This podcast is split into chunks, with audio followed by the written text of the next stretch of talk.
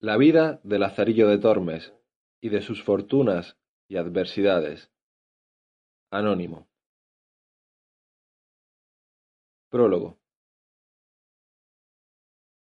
Yo por bien tengo que cosas tan señaladas, y por ventura nunca oídas ni vistas, vengan a noticia de muchos, y no se entierren en la sepultura del olvido, pues podría ser que alguno que las lea halle algo que le agrade, y a los que no ahondaren tanto, los deleite.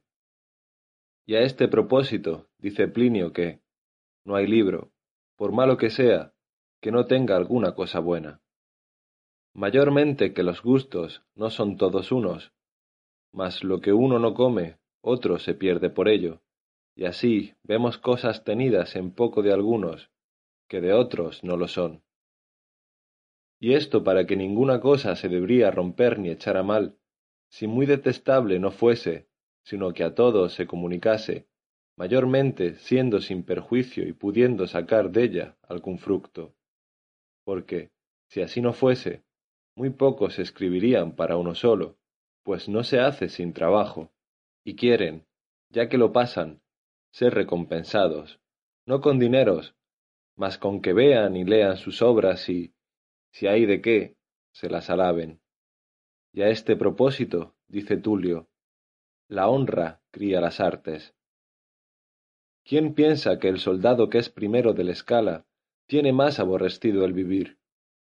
No, por cierto, mas el deseo de alabanza le hace ponerse al peligro, y, así, en las artes y letras es lo mesmo. Predica muy bien el presentado, y es hombre que desea mucho el provecho de las ánimas. Mas pregunten a su merced si le pesa cuando le dicen Oh, qué maravillosamente lo ha hecho vuestra reverencia. Gustó muy ruinmente el señor don fulano, y dio el sayete de armas al truán porque le loaba de haber llevado muy buenas lanzas. ¿Qué hiciera si fuera verdad?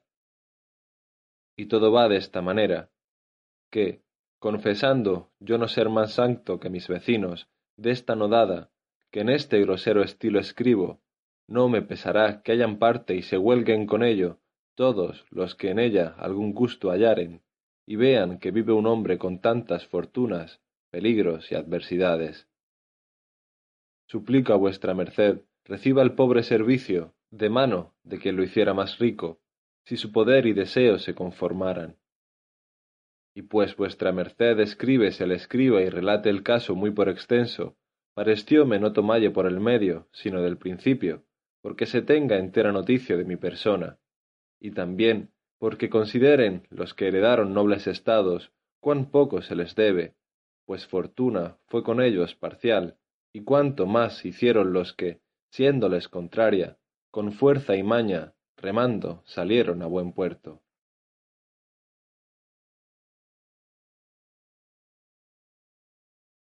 Tractado primero. Cuenta Lázaro su vida, y cuyo hijo fue. Pues sepa vuestra merced, ante todas cosas, que a mí llaman Lázaro de Tormes, hijo de Tomé González y de Antona Pérez, naturales de Tejares, aldea de Salamanca. Mi nacimiento fue dentro del río Tormes, por la cual causa tomé el sobrenombre, y fue de esta manera. Mi padre, que Dios perdone, tenía cargo de proveer una molienda de una ceña que está a ribera de aquel río, en la cual fue molinero más de quince años. Y estando mi madre una noche en la aceña, preñada de mí, tomóle el parto y parióme allí, de manera que con verdad me puedo decir nacido en el río. Pues siendo yo niño de ocho años, achacaron a mi padre ciertas sangrías mal hechas en los costales de los que allí a moler venían, por lo cual fue preso, y confesó y no negó, y padeció persecución por justicia. Espero en Dios que está en la gloria, pues el Evangelio los llama bienaventurados. En este tiempo se hizo cierta armada contra moros, entre los cuales fue mi padre, que a la sazón estaba desterrado por el desastre ya dicho, con cargo de acemilero de un caballero que allá fue, y con su señor, como leal criado, fenestió su vida. Mi viuda madre, como sin marido y sin abrigo se viese, determinó arrimarse a los buenos, por ser uno de ellos, y vínose a vivir a la ciudad, y alquiló una casilla, y metióse a guisar de comer a ciertos estudiantes, y lavaba la ropa a ciertos mozos de caballos del comendador de la Magdalena, de manera que fue frecuentando las caballerizas. Ella y un hombre moreno de aquellos que las bestias curaban vinieron en conocimiento. Este algunas veces se venía a nuestra casa y se iba a la mañana. Otras veces, de día llegaba a la puerta, en achaque de comprar huevos, y entrábase en casa. Yo, al principio de su entrada, pesábame con él y habíale miedo, viendo el color y mal gesto que tenía. Mas de que vi que su venida mejoraba el comer, fuile queriendo bien, porque siempre traía pan, pedazos de carne y en el invierno leños, a que nos calentábamos. De manera que, continuando la posada y conversación, mi madre vino a dar un negrito muy bonito, el cual yo brincaba y ayudaba a calentar. Y acuérdome que estando el negro de mi padrastro trabajando con el mozuelo, como el niño vía a mi madre y a mí blancos y a él no, huía dél, con miedo, para mi madre, y, señalando con el dedo, decía Madre. Coco.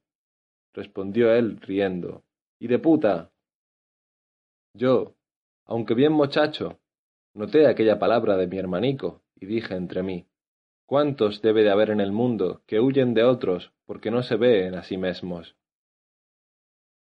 Quiso nuestra fortuna que la conversación del Zaide, que así se llamaba, llegó a oídos del mayordomo, y, hecha pesquisa, hallóse que la mitad por medio de la cebada que para las bestias le daban, hurtaba, y salvados, leña, almohazas, mandiles, y las mantas y sábanas de los caballos hacía perdidas y cuando otra cosa no tenía, las bestias deserraba, y con todo esto acudía a mi madre para criar a mi hermanico. No nos maravillemos de un clérigo ni fraile, porque el uno hurta de los pobres y el otro de casa para sus devotas y para ayuda de otro tanto, cuando a un pobre esclavo el amor le animaba a esto. Y probósele cuanto digo y aún más, porque a mí con amenazas me preguntaban, y, como niño, respondía y descubría cuanto sabía, con miedo, hasta ciertas herraduras que por mandado de mi madre a un herrero vendí. Al triste de mi padrastro azotaron y pringaron, y a mi madre pusieron pena por justicia, sobre el acostumbrado centenario, que en casa del sobredicho comendador no entrase, ni al lastimado Zaide en la suya acogiese.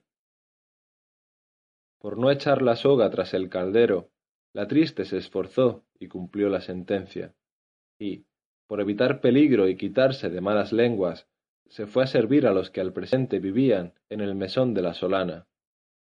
Y allí, padeciendo mil importunidades, se acabó de criar mi hermanico hasta que supo andar, y a mí hasta ser buen mozuelo, que iba a los huéspedes por vino y candelas, y por lo demás que me mandaban. En este tiempo vino a posar al mesón un ciego, el cual, pareciéndole que yo sería para destralle, me pidió a mi madre, y ella me encomendó a él, diciéndole cómo era hijo de un buen hombre, el cual, por ensalzar la fe, había muerto en la de los gelbes, y que ella confiaba en Dios no saldría peor hombre que mi padre, y que le rogaba me tractase bien y mirase por mí, pues era huérfano. Él respondió que así lo haría, y que me recibía, no por mozo, sino por hijo.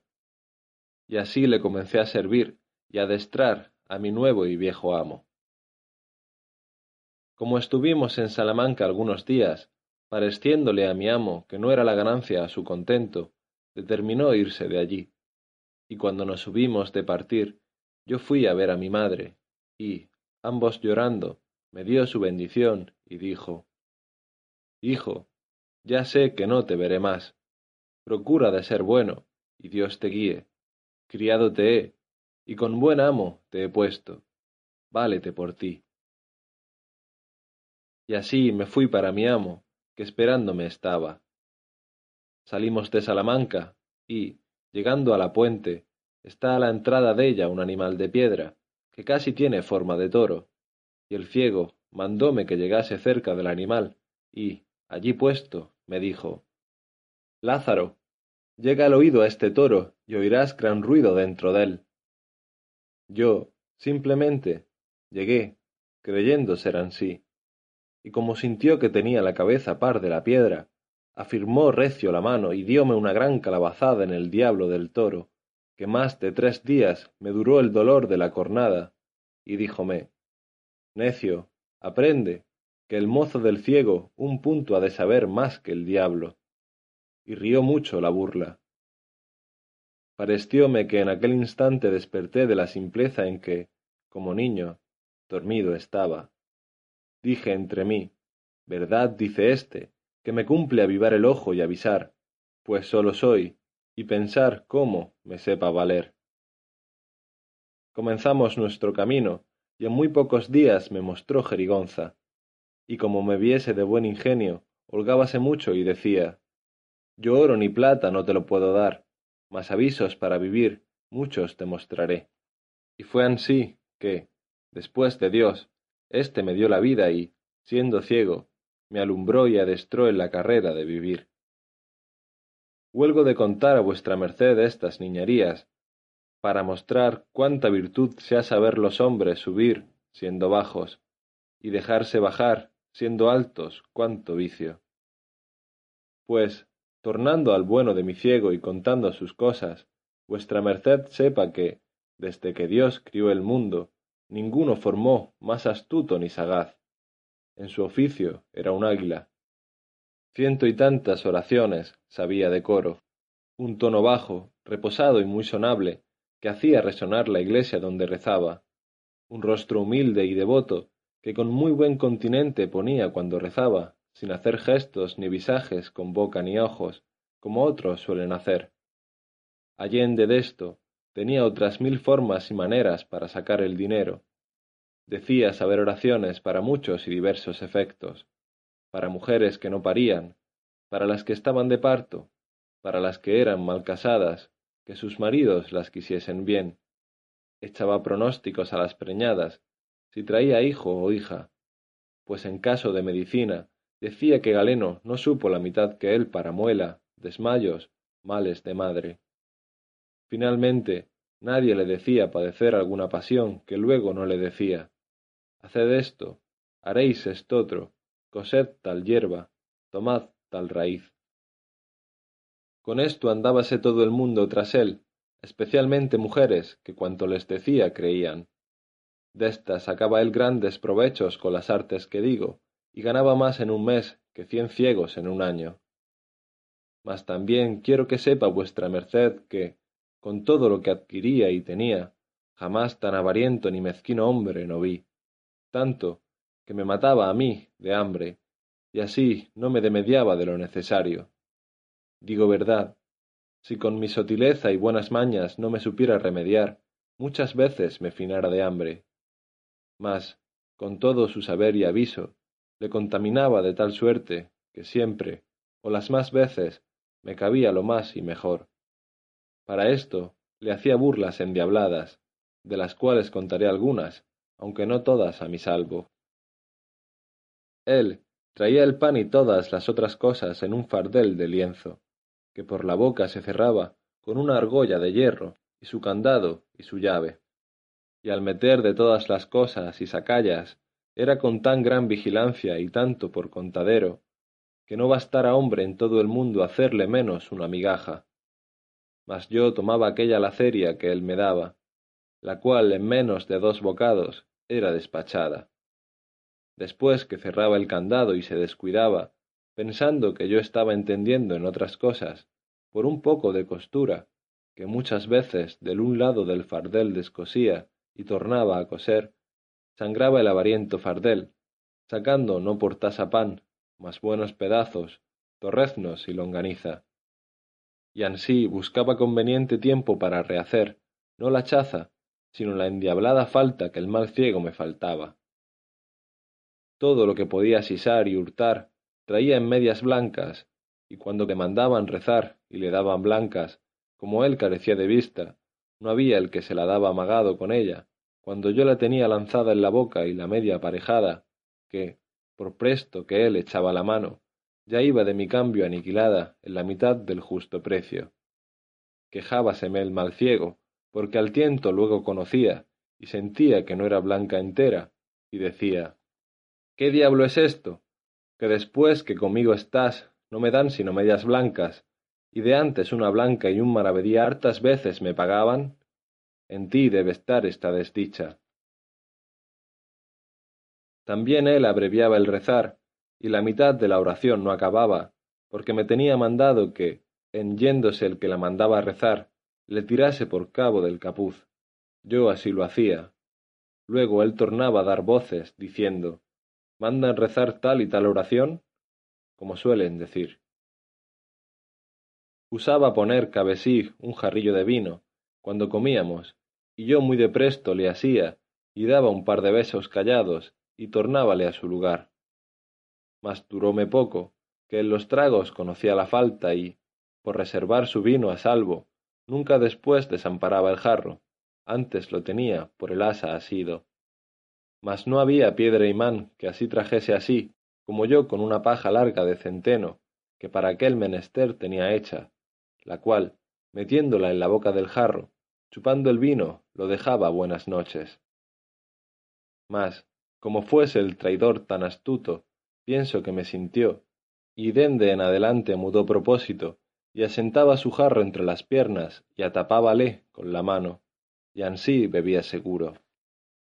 Yo, como estaba hecho al vino, moría por él, y viendo que aquel remedio de la paja no me aprovechaba ni valía, acordé en el suelo del jarro hacerle una fuentecilla de agujero sotil, y delicadamente, con una muy delgada tortilla de cera, taparlo, y al tiempo de comer, fingiendo haber frío, entrábame entre las piernas del triste ciego a calentarme la pobrecilla lumbre que teníamos, y al calor de ella, luego derretida la cera, por ser muy poca, comenzaba la fuentecilla a destilarme en la boca, la cual yo de tal manera ponía que maldita la gota se perdía. Cuando el pobreto iba a beber, no hallaba nada. Espantábase, maldecíase, daba al cielo el jarro y el vino, no sabiendo qué podía ser. No diréis, tío, que os lo bebo yo, decía, pues no le quitáis de la mano. Tantas vueltas y tientos dio al jarro, que halló la fuente y cayó en la burla, mas así lo disimuló como si no lo hubiera sentido y luego otro día, teniendo yo rezumando mi jarro como solía, no pensando el daño que me estaba aparejado, ni que el mal ciego me sentía, sentéme como solía, estando recibiendo aquellos dulces tragos, mi cara puesta hacia el cielo, un poco cerrados los ojos por mejor gustar el sabroso licuor, sintió el desesperado ciego que agora tenía tiempo de tomar de mí venganza, y con toda su fuerza, alzando con dos manos aquel dulce y amargo jarro, le dejó caer sobre mi boca, ayudándose, como digo, con todo su poder, de manera que el pobre Lázaro, que de nada de esto se guardaba, antes, como otras veces, estaba descuidado y gozoso, verdaderamente me pareció que el cielo, con todo lo que en él hay, me había caído encima. Fue tal el golpecillo que me desatinó y sacó de sentido, y el jarrazo tan grande que los pedazos dél se me metieron por la cara, rompiéndomela por muchas partes, y me quebró los dientes, sin los cuales hasta hoy día me quedé. Desde aquella hora quise mal al mal ciego, y, aunque me quería y regalaba y me curaba, bien vi que se había holgado del cruel castigo. Lavóme con vino las roturas que con los pedazos del jarro me había hecho, y, sonriéndose, decía ¿Qué te parece, Lázaro? Lo que te enfermó te sana y da salud. Y otros donaires que a mi gusto no lo eran. Ya que estuve medio bueno de mi negra trepa y cardenales, considerando que, a pocos golpes tales, el cruel ciego ahorraría de mí, quise yo ahorrar de él, mas no lo hice tan presto, por hacello más a mi salvo y provecho. Y aunque yo quisiera sentar mi corazón y perdonalle el jarrazo, no daba lugar al maltratamiento que el mal ciego dende allí adelante me hacía, que sin causa ni razón me hería, dándome coxcorrones y repelándome.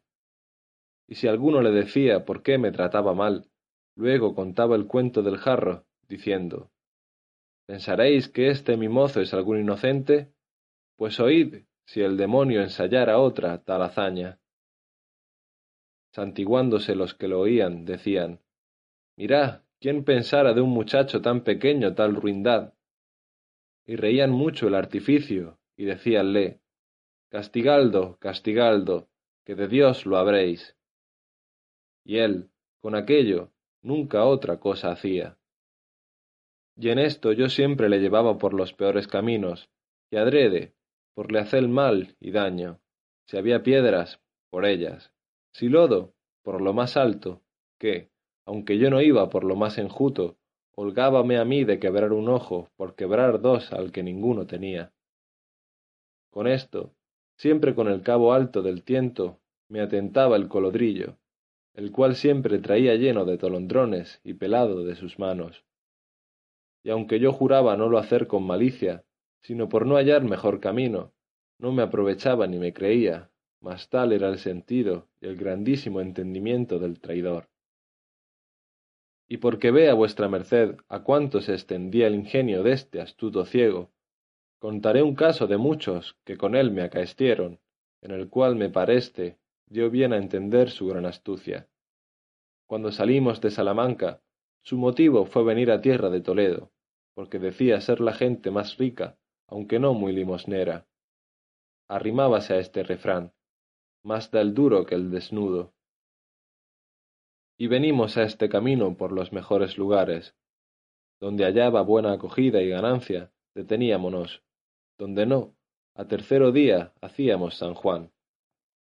Acaeció que, llegando a un lugar que llaman Almorox, al tiempo que cogían las uvas, un vendimiador le dio un racimo de ellas en limosna. Y como suelen ir los cestos maltratados, y también porque la uva en aquel tiempo está muy madura, desgranábasele el racimo en la mano. Para echarlo en el fardel, tornábase mosto, y lo que a él se llegaba. Acordó de hacer un banquete, ansí por no lo poder llevar como por contentarme, que aquel día me había dado muchos rodillazos y golpes. Sentámonos en un valladar, y dijo Agora quiero yo usar contigo de una liberalidad, y es que ambos comamos este racimo de uvas, y que hayas dél tanta parte como yo. Partillo hemos de esta manera. Tú picarás una vez, y yo otra, con tal que me prometas no tomar cada vez más de una uva. Yo haré lo mismo hasta que lo acabemos, y de esta suerte no habrá engaño. Hecho ansí el concierto, comenzamos, mas luego al segundo lance, el traidor mudó propósito y comenzó a tomar de dos en dos, considerando que yo debería hacer lo mismo. Como vi que él quebraba la postura, no me contenté ir a la par con él, mas aún pasaba delante. Dos a dos y tres a tres, y como podía las comía. Acabado el racimo, estuvo un poco con el escobajo en la mano y, meneando la cabeza, dijo Lázaro, engañado me has. Juraré yo a Dios que has tú comido las uvas tres a tres. No comí, dije yo, mas ¿por qué sospecháis eso? Respondió el sagacísimo ciego ¿Sabes en qué veo que las comiste tres a tres? En que comía yo dos a dos y callabas. Reíme entre mí y, aunque muchacho, noté mucho la discreta consideración del ciego. Mas, por no ser prolijo, dejo de contar muchas cosas, así graciosas como de notar, que con este mi primer amo me acaecieron, y quiero decir el despidiente y, con él, acabar. Estábamos en Escalona, villa del duque de ella, en un mesón, y dióme un pedazo de longaniza que le asase ya que la longaniza había pringado y comídose las pringadas, sacó un maravedí de la bolsa y mandó que fuese por él de vino a la taberna. Púsome el demonio el aparejo delante de los ojos, el cual, como suelen decir, hace al ladrón, y fue que había cabe el fuego un nabo pequeño, larguillo y ruinoso, y tal que por no ser para la olla debió ser echado allí. Y como el presente nadie estuviese sino él y yo solos, como me vi con apetito goloso, habiéndome puesto dentro el sabroso olor de la longaniza, del cual solamente sabía que había de gozar, no mirando qué me podría suceder, pues puesto todo el temor por cumplir con el deseo, en tanto que el ciego sacaba de la bolsa el dinero, saqué la longaniza, y muy presto metí el sobredicho nabo en el asador, el cual, mi amo, dándome el dinero para el vino, tomó y comenzó a dar vueltas al fuego, queriendo asar al que de ser cocido por sus deméritos había escapado. Yo fui por el vino, con el cual no tardé en despachar la longaniza, y cuando vine hallé al pecador del ciego, que tenía entre dos rebanadas apretado el nabo, al cual aún no había conocido, por no lo haber tentado con la mano.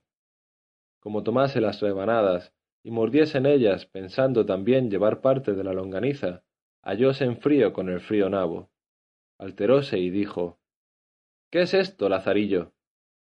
Lacerado de mí, dije yo. Si queréis a mí echar algo. Yo, ¿no vengo de traer el vino? Alguno estaba ahí, y por burlar haría esto. No, no, dijo él, que yo no he dejado el asador de la mano. No es posible. Yo torné a jurar y perjurar que estaba libre de aquel trueco y cambio, mas poco me aprovechó, pues a las astucias del maldito ciego nada se le escondía. Levantóse y asióme por la cabeza y llegóse a olerme, y como debió sentir el huelgo, a uso de buen podenco, por mejor satisfacerse de la verdad, y con la gran agonía que llevaba, asiéndome con las manos, abríame la boca más de su derecho y desatentadamente metía la nariz, la cual él tenía luenga y afilada, y a aquella sazón, con el enojo, se había aumentado un palmo, con el pico de la cual me llegó a la culilla. Y con esto, y con el gran miedo que tenía, y con la brevedad del tiempo, la negra longaniza aún no había hecho asiento en el estómago, y lo más principal, con el destiento de la cumplidísima nariz medio cuasi ahogándome, Todas estas cosas se juntaron y fueron causa que el hecho y golosina se manifestase y lo suyo fuese vuelto a su dueño. De manera que, antes que el mal ciego sacase de mi boca su trompa, tal alteración sintió mi estómago, que le dio con el hurto en ella, de suerte que su nariz y la negra mal maxcada longaniza a un tiempo salieron de mi boca. Oh gran Dios, quién estuviera aquella hora sepultado, que muerto ya lo estaba. Fue tal el coraje del perverso ciego, que, si al ruido no acudieran, pienso no me dejara con la vida. Sacáronme de entre sus manos, dejándoselas llenas de aquellos pocos cabellos que tenía, arañada la cara y rascuñado el pescuezo y la garganta. Y esto bien lo merecía, pues por su maldad me venían tantas persecuciones. Contaba el mal ciego a todos cuantos allí se allegaban mis desastres, y dábales cuenta una y otra vez, así de la del jarro como de la del racimo, y agora de lo presente. Era la risa de todos tan grande, que toda la gente que por la calle pasaba entraba a ver la fiesta.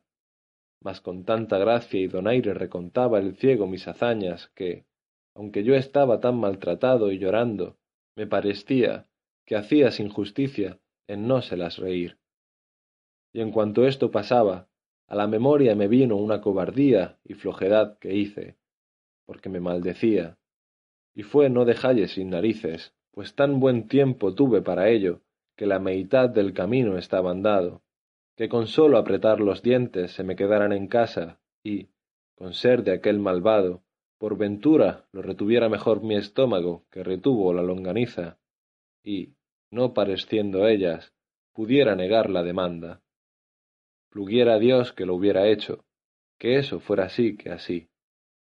Hiciéronnos amigos la mesonera y los que allí estaban, y, con el vino que para beber le había traído, laváronme la cara y la garganta, sobre lo cual discantaba el mal ciego donaires, diciendo Por verdad, más vino me gasta este mozo en lavatorios al cabo del año, que yo bebo en dos. A lo menos, Lázaro, eres en más cargo al vino que a tu padre, porque él una vez te engendró, mas el vino mil te ha dado la vida. Y luego contaba cuántas veces me había descalabrado y arpado la cara, y con vino luego sanaba. Yo te digo, dijo, que si un hombre en el mundo ha de ser bienaventurado con vino, que serás tú. Y reían mucho los que me lavaban con esto, aunque yo renegaba. Mas el pronóstico del ciego no salió mentiroso, y después acá muchas veces me acuerdo de aquel hombre, que sin duda debía tener espíritu de profecía, y me pesa de los sinsabores que le hice, aunque bien se lo pagué, considerando lo que aquel día me dijo salirme tan verdadero como adelante vuestra merced oirá. Visto esto y las malas burlas que el ciego burlaba de mí, determiné de todo en todo dejalle, y como lo traía pensado y lo tenía en voluntad, con este postrer juego que me hizo, afirmélo más. Y fue ansí que luego otro día salimos por la villa a pedir limosna, y había llovido mucho la noche de antes, y porque el día también llovía, y andaba rezando debajo de unos portales que en aquel pueblo había, donde no nos mojamos, mas como la noche se venía y el llover no cesaba, díjome el ciego Lázaro, esta agua es muy porfiada, y cuanto la noche más tierra, más recia. Acojámonos a la posada con tiempo. Para ir allá habíamos de pasar un arroyo, que con la mucha agua iba grande. Yo le dije, Tío, el arroyo va muy ancho, mas si queréis, yo veo por dónde travesemos más aína sin nos mojar, porque se estrecha allí mucho, y saltando pasaremos a pie enjuto. Parecióle buen consejo y dijo, Discreto eres, por esto te quiero bien. Llévame a ese lugar donde el arroyo se ensangosta, que agora es invierno y sabe mal el agua, y más llevar los pies mojados. Yo que vi el aparejo a mi deseo, saquéle debajo de los portales y llevélo derecho de un pilar o poste de piedra que en la plaza estaba, sobre el cual y sobre otros cargaban saledizos de aquellas casas, y dígole, Tío, este es el paso más angosto que en el arroyo hay.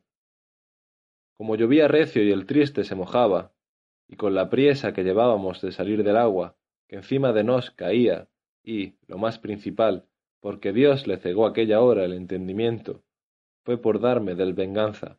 Creyóse de mí y dijo, Ponme bien derecho y salta tú el arroyo.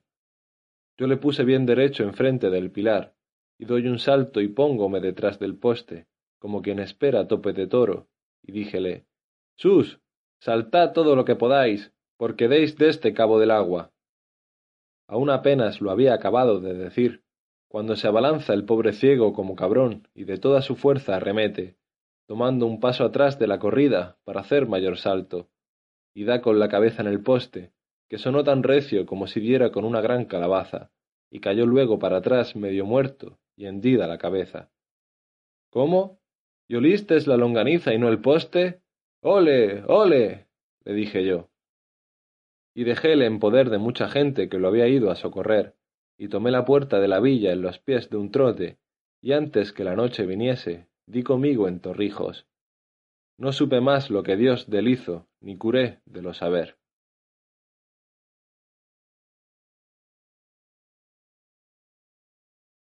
Tractado segundo.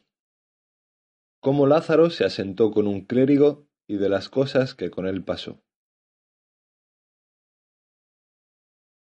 Otro día, no pareciéndome estar allí seguro, fuime a un lugar que llaman Maqueda, a donde me toparon mis pecados con un clérigo que, llegando a pedir limosna, me preguntó si sabía ayudar a misa. Yo dije que sí, como era verdad, que, aunque maltratado, mil cosas buenas me mostró el pecador del ciego, y una de ellas fue esta. Finalmente, el clérigo me recibió por suyo. Escapé del trueno y di en el relámpago, porque era el ciego para con éste un Alejandre Magno, con ser la mesma avaricia, como he contado. No digo más, sino que toda la laceria del mundo estaba encerrada en éste. No sé si de su cosecha era, o lo había anejado con el hábito de clerecía. Él tenía un arcaz viejo y cerrado con su llave, la cual traía atada con una agujeta del paletoque. Y en viniendo el bodigo de la iglesia, por su mano era luego allí lanzado y tornada a cerrar el arca. Y en toda la casa no había ninguna cosa de comer, como suele estar en otras algún tocino colgado al humero, algún queso puesto en alguna tabla o, en el armario, algún canastillo con algunos pedazos de pan que de la mesa sobran, que me parece a mí que, aunque de ello no me aprovechara, con la vista de ello me consolara. Solamente había una horca de cebollas, y tras la llave, en una cámara en lo alto de la casa. De estas tenía yo de ración una para cada cuatro días, y cuando le pedía la llave para ir por ella, si alguno estaba presente, echaba mano al falso pecto y con gran continencia la desataba y me la daba, diciendo Toma y vuélvela luego, y no hagáis sino golosinar. Como si debajo de ella estuvieran todas las conservas de Valencia, con no haber en la dicha cámara, como dije, maldita la otra cosa que las cebollas colgadas de un clavo, las cuales él tenía tan bien por cuenta que, si por malos de mis pecados me desmandara jamás de mi tasa, me costara caro. Finalmente, yo me finaba de hambre. Pues ya que conmigo tenía poca caridad, consigo usaba más. Cinco blancas de carne era su ordinario para comer y cenar. Verdad es que partía conmigo del caldo, que de la carne, tan blanco el ojo, sino un poco de pan, y pluguiera a Dios que me demediara. Los sábados cómense en esta tierra cabezas de carnero, y enviábame por una, que costaba tres maravedís. Aquella le cocía, y comía los ojos y la lengua, y el cogote y sesos, y la carne que en las quijadas tenía, y dábame todos los huesos roídos, y dábamelos en el plato, diciendo, Toma, come, triunfa, que para ti es el mundo, mejor vida tienes que el Papa. Tal te la dé Dios, decía yo paso entre mí. A cabo de tres semanas que estuve con él, vine a tanta flaqueza, que no me podía tener en las piernas de pura hambre. Vime claramente ir a la sepultura, si Dios y mi saber no me remediaran. Para usar de mis mañas no tenía aparejo, por no tener en qué dalle salto. Y aunque algo hubiera, no podía cegalle, como hacía el que Dios perdone, si de aquella calabazada feneció, que todavía, aunque astuto, con faltalle aquel preciado sentido, no me sentía. Mas estotro, ninguno hay que tan aguda vista tuviese como él tenía. Cuando al ofertorio estábamos, ninguna blanca en la concha caía que no era dél registrada. El un ojo tenía en la gente y el otro en mis manos. Bailábanle los ojos en el casco, como si fueran de azogue. Cuántas blancas ofrecían tenía por cuenta y, acabado el ofrecer, luego me quitaba la concheta y la ponía sobre el altar. No era yo señor de asirle una blanca todo el tiempo que con él bebí, o, por mejor decir, morí. De la taberna nunca le traje una blanca de vino, mas aquel poco que de la ofrenda había metido en su arcaz compasaba de tal forma que le turaba toda la semana. Y por ocultar su gran mezquindad, decíame Mira, mozo, los sacerdotes han de ser muy templados en su comer y beber, y por esto yo no me desmando como otros. Mas el lacerado mentía falsamente, porque en cofradías y mortuorios que rezamos, a costa ajena comía como lobo, y bebía más que un saludador. Y porque dije de mortuorios, Dios me perdone, que jamás fui enemigo de la naturaleza humana, sino entonces. Y esto era porque comíamos bien y me hartaban. Deseaba y aún rogaba a Dios que cada día matase el suyo, y cuando dábamos sacramento a los enfermos, especialmente la extremaunción, como manda el clérigo rezar a los que están allí, yo cierto no era el postrero de la oración, y con todo mi corazón y buena voluntad rogaba al Señor, no que la echase a la parte que más servido fuese, como se suele decir, mas que le llevase de aqueste mundo. Y cuando alguno de estos escapaba, Dios me lo perdone, que mil veces le daba al diablo, y el que se moría otras tantas bendiciones llevaba de mí dichas. Porque en todo el tiempo que allí estuve, que sería cuasi seis meses, solas veinte personas fallecieron, y éstas bien creo que las maté yo, o, por mejor decir, murieron a mi recuesta, porque, viendo el Señor mi rabiosa y continua muerte, pienso que holgaba de matarlos por darme a mí vida más de lo que al presente padecía, remedio no hallaba, que si el día que enterrábamos yo vivía, los días que no había muerto, por quedar bien bezado de la hartura, tornando a mi cuotidiana hambre, más lo sentía. De manera que en nada hallaba descanso, salvo en la muerte, que yo también para mí, como para los otros, deseaba algunas veces, mas no la había, aunque estaba siempre en mí. Pensé muchas veces irme de aquel mezquino amo, mas por dos cosas lo dejaba. La primera, por no me atrever a mis piernas, por temer de la flaqueza que de pura hambre me venía, y la otra consideraba y decía, yo he tenido dos amos, el primero traíame muerto de hambre, y, dejándole, topé con estotro, que me tiene ya con ella en la sepultura, pues si de éste desisto y doy en otro más bajo, ¿qué será sino fenester?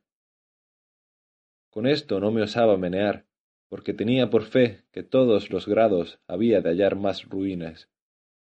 Y a bajar otro punto, no sonara Lázaro, ni se oyera el mundo.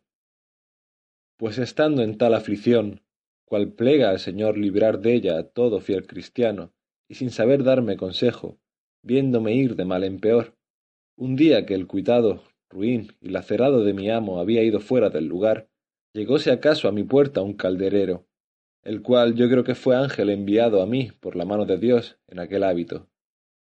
Preguntóme si tenía algo que adobar. En mí teníades bien qué hacer, y no haríades poco si me remediásedes. Dije paso, que no me oyó.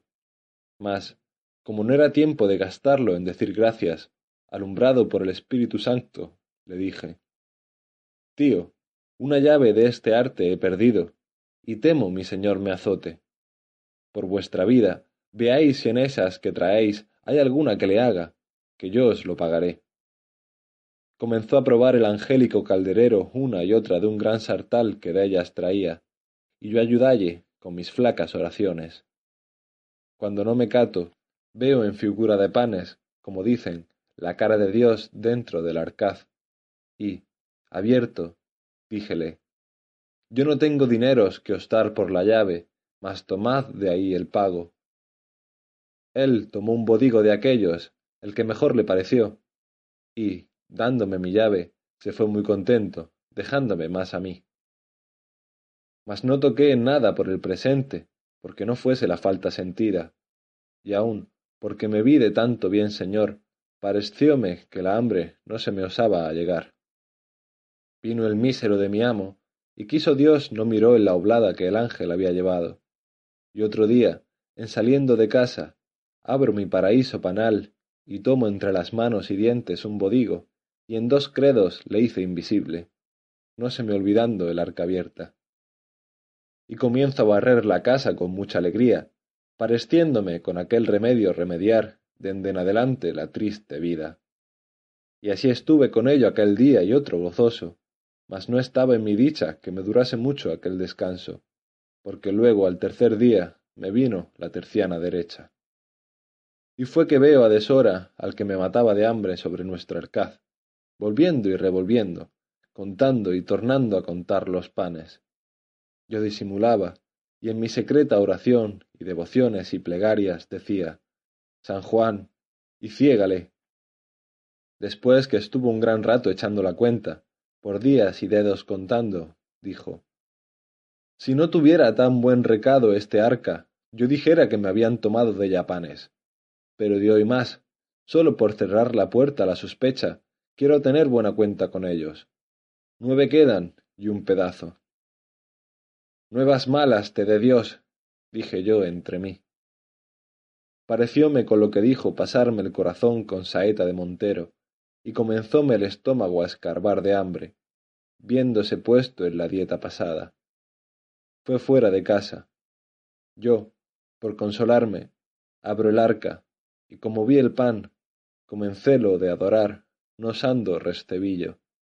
Contélos, si a dicha el lacerado se errara, y hallé su cuenta más verdadera que yo quisiera.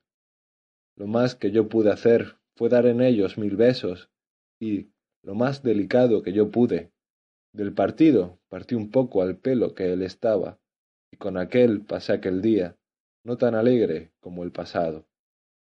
Mas como la hambre creciese, mayormente que tenía el estómago hecho a más pan aquellos dos o tres días ya dichos, moría mala muerte, tanto que otra cosa no hacía, en viéndome solo, sino abrir y cerrar el arca, y contemplar en aquella cara de Dios que ansí dicen los niños. Mas el mesmo Dios, que socorre a los afligidos, viéndome en tal estrecho, trujo a mi memoria un pequeño remedio, que, considerando entre mí, dije, Este arquetón es viejo y grande, y roto por algunas partes, aunque pequeños agujeros. Puédese pensar que ratones, entrando en él, hacen daño a este pan. Sacarlo entero no es cosa conveniente, porque verá la falta el que en tanta me hace vivir. Esto bien se sufre. Y comienza a desmigar el pan sobre unos no muy costosos manteles que allí estaban, y tomo uno y dejo otro, de manera que en cada cual de tres o cuatro desmigajé su poco. Después, como quien toma grajea, lo comí y algo me consolé. Mas él, como viniese a comer y abriese el arca, vio el mal pesar, y sin duda creyó ser ratones los que el daño habían hecho, porque estaba muy al propio contrahecho de como ellos lo suelen hacer. Miró todo el arcaz de un cabo a otro, y vióle ciertos agujeros por do sospechaba habían entrado. Llamóme, diciendo Lázaro, mira, mira, qué persecución ha venido aquesta noche por nuestro pan.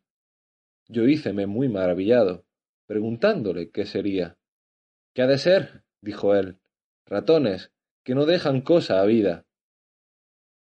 Pusímonos a comer, y quiso Dios que aun en esto me fue bien, que me cupo más pan que la ceria que me solía dar, porque rayó con un cuchillo todo lo que pensó ser ratonado, diciendo Cómete eso, que el ratón cosa limpia es. Y así, aquel día, añadiendo la ración del trabajo de mis manos, o de mis uñas, por mejor decir, acabamos de comer, aunque yo nunca empezaba. Y luego me vino otro sobresalto, que fue verle andar solícito quitando clavos de las paredes y buscando tablillas con las cuales clavó y cerró todos los agujeros de la vieja arca. Oh, señor mío, dije yo entonces, a cuánta miseria y fortuna y desastres estamos puestos los nacidos y cuán poco duran los placeres de nuestra trabajosa vida. Heme aquí que pensaba con este pobre y triste remedio remediar y pasar mi laceria, y estaba ya cuanto que alegre y de buena ventura. Mas no quiso mi desdicha, despertando a este lacerado de mi amo, y poniéndole más diligencia de la que él de suyo se tenía, pues los míseros, por la mayor parte, nunca de aquella carecen. Agora, cerrando los agujeros del arca, cierrase la puerta a mi consuelo y la abriese a mis trabajos. Así lamentaba yo, en tanto que mi solícito carpintero, con muchos clavos y tablillas, dio fin a sus obras, diciendo Agora, donos traidores ratones, conviéneos mudar propósito, que en esta casa mala medra tenéis. De que salió de su casa, voy a ver la obra, y hallé que no dejó en la triste vieja arca agujero, ni aun por donde le pudiese entrar un mosquito. Abro con mi desaprovechada llave, sin esperanza de sacar provecho, y vi los dos o tres panes comenzados, los que mi amo creyó ser ratonados, y de ellos todavía saqué alguna laceria, tocándolos muy ligeramente, a uso de esgremidor diestro. Como la necesidad sea tan gran maestra, viéndome con tanta siempre, noche y día estaba pensando la manera que ternía en substentar el vivir. Y pienso, para hallar estos negros remedios, que me era luz la hambre, pues dicen que el ingenio con ella se avisa, y al contrario con la hartura, y así era, por cierto, en mí. Pues estando una noche desvelado en este pensamiento, pensando cómo me podría valer y aprovecharme del arcaz, sentí que mi amo dormía, porque lo mostraba con roncar, y en unos resoplidos grandes que daba cuando estaba durmiendo. Levantéme muy quedito, y, habiendo en el día pensado lo que había de hacer, y dejado un cuchillo viejo que por allí andaba, en parte do le hallase, voyme al triste arcaz, y por do había mirado tener menos defensa, la acometí con el cuchillo, que a manera de barreno delusé. Y como la antiquísima arca por ser de tantos años, la hallase sin fuerza y corazón, antes muy blanda y carcomida, luego se me rindió y consintió en su costado, por mi remedio, un buen agujero. Esto hecho, abro muy paso la llagada arca, y, al tiento, del pan que hallé partido, hice según de Yuso está escrito. y con aquello algún tanto consolado, tornando a cerrar, me volví a mis pajas, en las cuales reposé y dormí un poco. Lo cual yo hacía mal, y echábalo al no comer, y ansí sería, porque cierto en aquel tiempo no me debían de quitar el sueño los cuidados del rey de Francia. Otro día fue por el señor mi amo visto el daño, así del pan como del agujero que yo había hecho, y comenzó a dar a los diablos los ratones y decir ¿Qué diremos a esto? Nunca haber sentido ratones en esta casa sino agora. Y sin duda debía de decir la verdad, porque si casa había de haber en el reino justamente de ellos privilegiada, aquella de razón había de ser, porque no suelen morar donde no hay que comer. Torna a buscar clavos por la casa y por las paredes, y tablillas a, a tapárselos. Venida la noche y su reposo, luego era yo puesto en pie con mi aparejo, y cuantos él tapaba de día, destapaba yo de noche en tal manera fue y tal priesa nos dimos, que sin duda por esto se debió decir, donde una puerta se cierra, otra se abre. Finalmente, parecíamos tener a destajo la tela de Penélope, pues cuanto él tejía de día, rompía yo de noche. Ca en pocos días y noches pusimos la pobre despensa de tal forma, que quien quisiera propiamente de ella hablar, más corazas viejas de otro tiempo, que no Arcaz la llamara, según la clavazón y tachuelas sobre sí tenía. De que vio no le aprovechar nada su remedio, dijo. Este Arcaz está tan maltratado y es de madera tan vieja y flaca, que no habrá ratón a quien se defienda. Y vaya tal, que si andamos más con él nos dejará sin guarda. Y aun lo peor, que, aunque hace poca, todavía hará falta faltando y me pondrá en costa de tres o cuatro reales. El mejor remedio que hallo, pues el de hasta aquí no aprovecha. Armaré por de dentro a estos ratones malditos. Luego buscó prestado una ratonera, y, con cortezas de queso que a los vecinos pedía, continuo el gato estaba armado dentro del arca. Lo cual era para mí singular auxilio, porque, puesto caso que yo no había menester muchas salsas para comer, todavía me holgaba con las cortezas del queso que de la ratonera sacaba, y, sin esto, no perdonaba el ratonar del bodigo. Como hallase el pan ratonado y el queso comido, y no cayese el ratón que lo comía, dábase al diablo, preguntaba a los vecinos qué podría ser comer el queso y sacarlo de la ratonera, y no caer ni quedar dentro el ratón, y hallar caída la trampilla del gato. Acordaron los vecinos no ser el ratón el que este daño hacía, porque no fuera menos de haber caído alguna vez. Díjole un vecino En vuestra casa yo me acuerdo que solía andar una culebra, y ésta debe de ser, sin duda. Y lleva razón, que, como es larga, tiene lugar de tomar el cebo, y aunque la coja la trampilla encima, como no entre toda dentro, tórnase a salir cuadró a todos lo que aquel dijo, y alteró mucho a mi amo, y dende en adelante no dormía tan a sueño suelto, que cualquier gusano de la madera que de noche sonase pensaba ser la culebra que le roía el arca. Luego era puesto en pie, y con un garrote que a la cabecera, desde que aquello le dijeron, ponía, daba en la pecadora del arca grandes garrotazos, pensando espantar la culebra. A los vecinos despertaba con el estruendo que hacía, y a mí no dejaba dormir. Íbase a mis pajas y trastornábalas, y a mí con ellas, pensando que se iba para mí, y se envolvía en mis pajas o en mi sayo, porque le decían que de noche acaecía estos animales, buscando calor, irse a las cunas donde están criaturas y aun mordellas y hacerles peligrar. Yo las más veces hacía del dormido, y en la mañana decíame él, esta noche, mozo, ¿no sentiste nada? Pues tras la culebra anduve, y aún pienso se ha de ir para ti a la cama, que son muy frías y buscan calor. Plega a Dios que no me muerda, decía yo, que harto miedo le tengo. De esta manera andaba tan elevado y levantado del sueño que, mi fe, la culebra, o culebro, por mejor decir, no osaba roer de noche ni levantarse al arca, mas de día, mientras estaba en la iglesia o por el lugar, hacía mis saltos. Los cuales daños viendo él, y el poco remedio que les podía poner, andaba de noche, como digo, hecho trasgo. Yo tuve miedo que con aquellas diligencias no me topase con la llave, que debajo de las pajas tenía, y parecióme lo más seguro metella de noche en la boca, porque ya, desde que viví con el ciego, la tenía tan hecha bolsa, que me acaeció tener en ella doce o quince maravedís, todo en medias blancas, sin que me estorbasen el comer, porque de otra manera no era señor de una blanca que el maldito ciego no cayese con ella, no dejando costura ni remiendo, que no me buscaba muy a menudo. Pues, ansí como digo, metía cada noche la llave en la boca, y dormía sin recelo que el brujo de mi amo cayese con ella.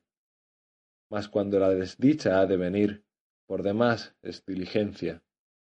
Quisieron mis hados, o, por mejor decir, mis pecados, que, una noche que estaba durmiendo, la llave se me puso en la boca, que abierta debía tener, de tal manera y postura que el aire y resoplo que yo durmiendo echaba salía por lo hueco de la llave, que de cañuto era, y silbaba, según mi desastre quiso, muy recio, de tal manera que el sobresaltado de mi amo lo oyó, y creyó sin duda ser el silbo de la culebra, y cierto lo debía parecer.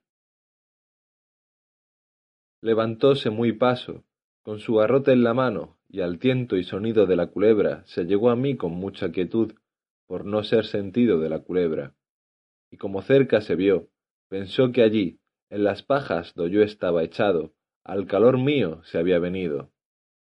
Levantando bien el palo, pensando tenerla debajo y darle tal garrotazo que la matase, con toda su fuerza me descargó en la cabeza un tan gran golpe que sin ningún sentido y muy mal descalabrado me dejó como sintió que me había dado, según yo debía hacer gran sentimiento con el fiero golpe, contaba él que se había llegado a mí, y, dándome grandes voces, llamándome, procuró recordarme. Mas, como me tocase con las manos, tentó la mucha sangre que se me iba, y conoció el daño que me había hecho. Y con mucha priesa fue a buscar lumbre, y, llegando con ella, hallóme quejando, todavía con mi llave en la boca, que nunca la desamparé, la mitad fuera, bien de aquella manera que debía estar al tiempo que silbaba con ella. Espantado el matador de culebras, ¿qué podía ser aquella llave? Miróla, sacándomela del todo de la boca, y vio lo que era, porque en las guardas nada de la suya diferenciaba. Fue luego a proballa, y con ella probó el maleficio. Debió de decir el cruel cazador, el ratón y culebra que me daban guerra y me comían mi hacienda, he hallado. De lo que sucedió en aquellos tres días siguientes ninguna fe daré, porque lo estuve en el vientre de la ballena, mas de cómo esto que he contado oí, después que en mí torné, decir a mi amo, el cual a cuantos allí venían lo contaba por extenso. A cabo de tres días yo torné en mi sentido, y vime echado en mis pajas, la cabeza toda emplastada y llena de aceites y ungüentos, y, espantado, dije ¿Qué es esto?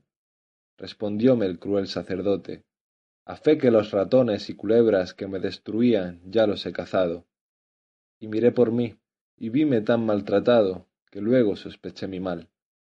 A esta hora entró una vieja que ensalmaba, y los vecinos, y comiénzanme a quitar trapos de la cabeza y curar el garrotazo. Y como me hallaron vuelto en mi sentido, holgáronse mucho y dijeron pues ha tornado en su acuerdo placerá a dios no será nada. Ahí tornaron de nuevo a contar mis cuitas y a reírlas y yo pecador a llorarlas. Con todo esto diéronme de comer que estaba transido de hambre y apenas me pudieron de mediar. Y ansí de poco en poco a los quince días me levanté y estuve sin peligro mas no sin hambre y medio sano. Luego otro día que fui levantado, el señor mi amo me tomó por la mano y sacóme la puerta afuera, y, puesto en la calle, díjome Lázaro, de hoy más eres tuyo y no mío. Busca amo y vete con Dios, que yo no quiero en mi compañía tan diligente servidor, no es posible sino que haya sido mozo de ciego. Y santiguándose de mí, como si yo estuviera endemoniado, tórnase a meter en casa y cierra su puerta.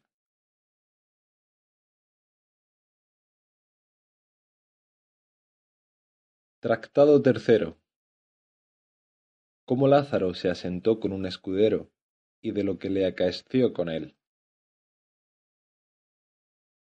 De esta manera me fue forzado sacar fuerzas de flaqueza, y poco a poco, con ayuda de las buenas gentes, di conmigo en esta insigne ciudad de Toledo, donde, con la merced de Dios, dende a quince días se me cerró la herida.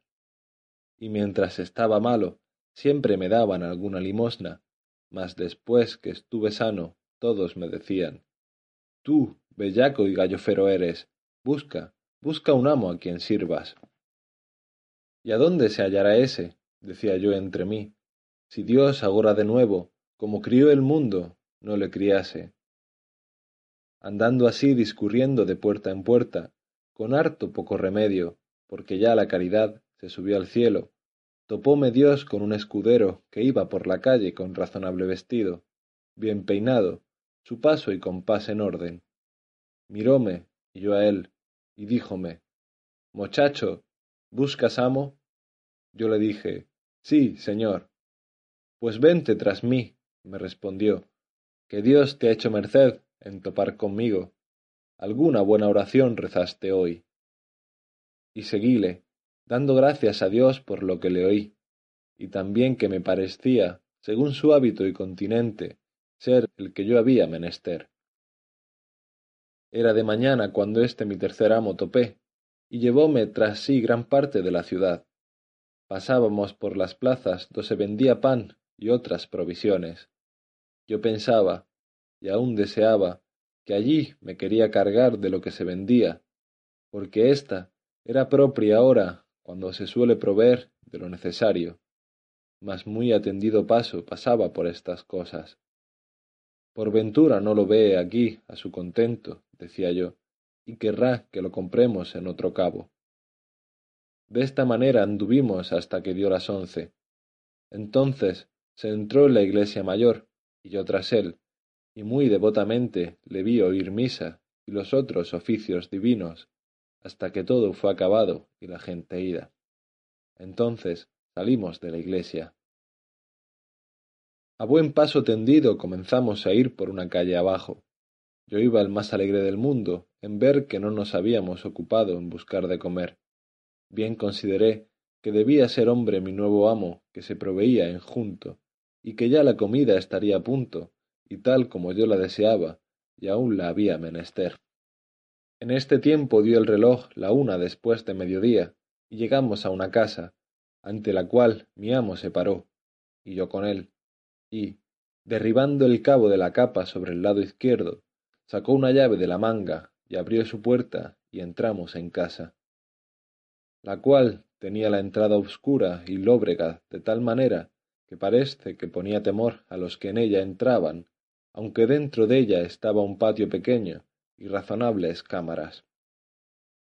Desde que fuimos entrados, quita de sobre sí su capa y, preguntando si tenía las manos limpias, la sacudimos y doblamos, y, muy limpiamente soplando un pollo que allí estaba, la puso en él. Y hecho esto, sentóse cabo de ella, preguntándome muy por extenso de dónde era y cómo había venido a aquella ciudad. Y yo le di más larga cuenta que quisiera, porque me parecía más conveniente hora de mandar poner la mesa y escudillar la olla que de lo que me pedía.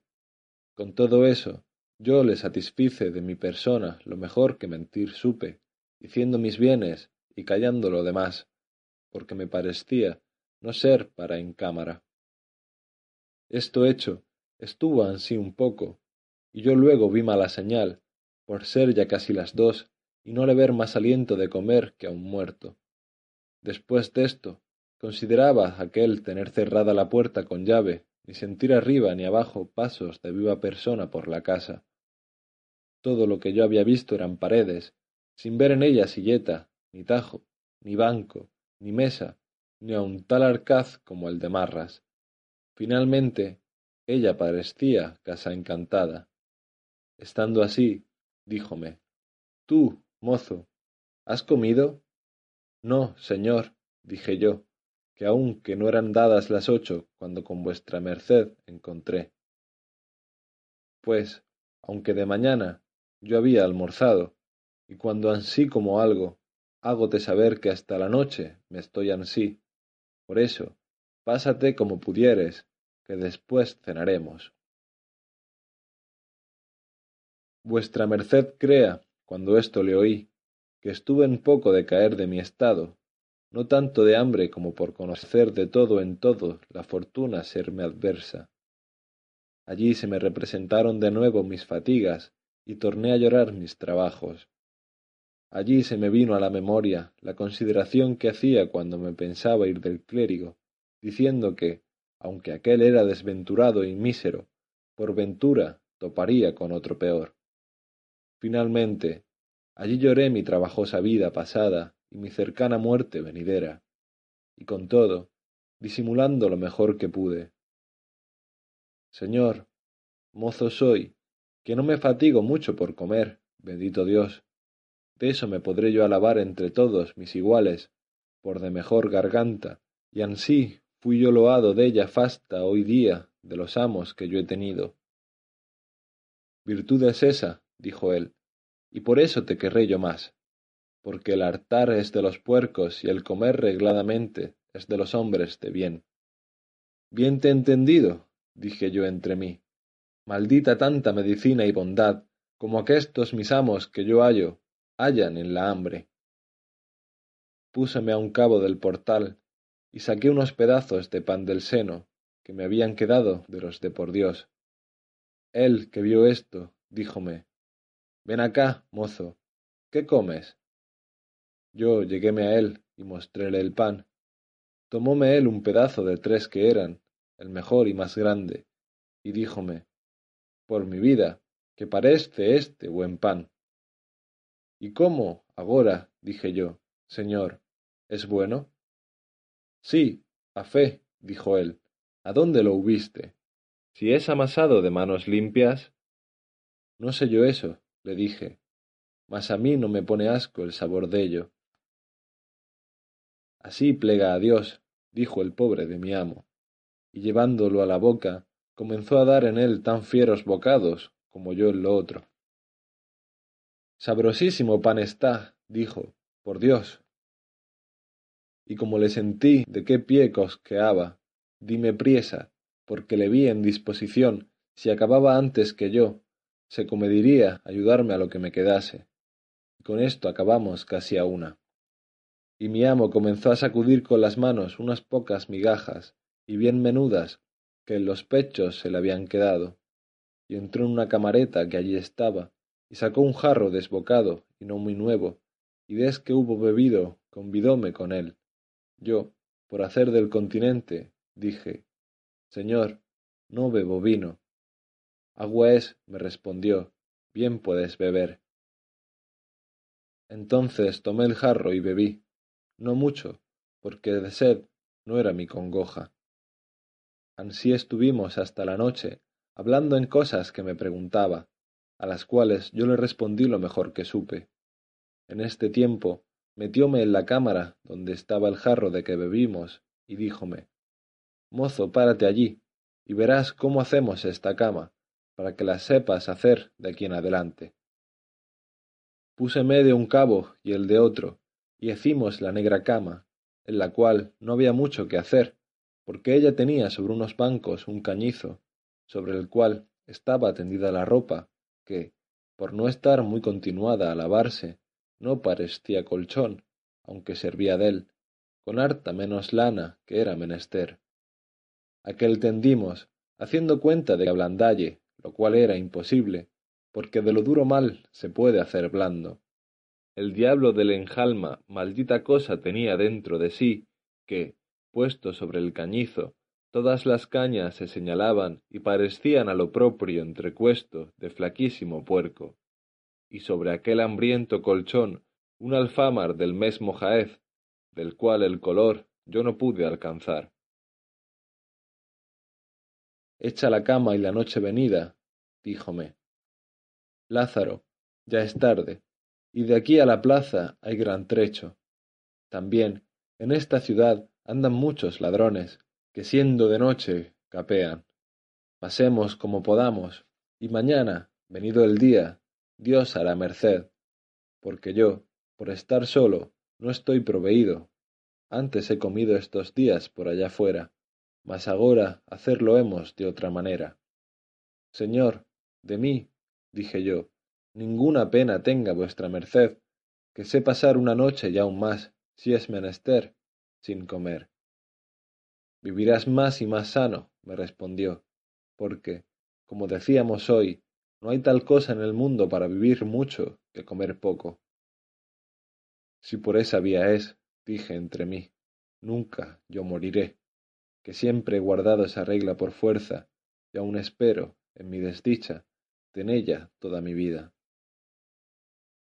Y acostóse en la cama, poniendo por cabecera las calzas y el jubón, y mandóme echar a sus pies, lo cual yo hice, mas maldito el sueño que yo dormí, porque las cañas y mis salidos huesos en toda la noche dejaron de rifar y encenderse, que con mis trabajos, males y hambre, pienso que en mi cuerpo no había libra de carne, y también, como aquel día no había comido casi nada, rabiaba de hambre, la cual con el sueño no tenía amistad.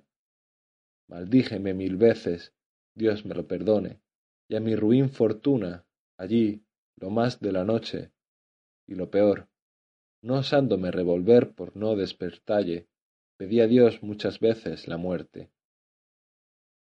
La mañana venida, levantámonos, y comienza a limpiar y sacudir sus calzas y jubón y sayo y capa, y yo, que le servía de pelillo.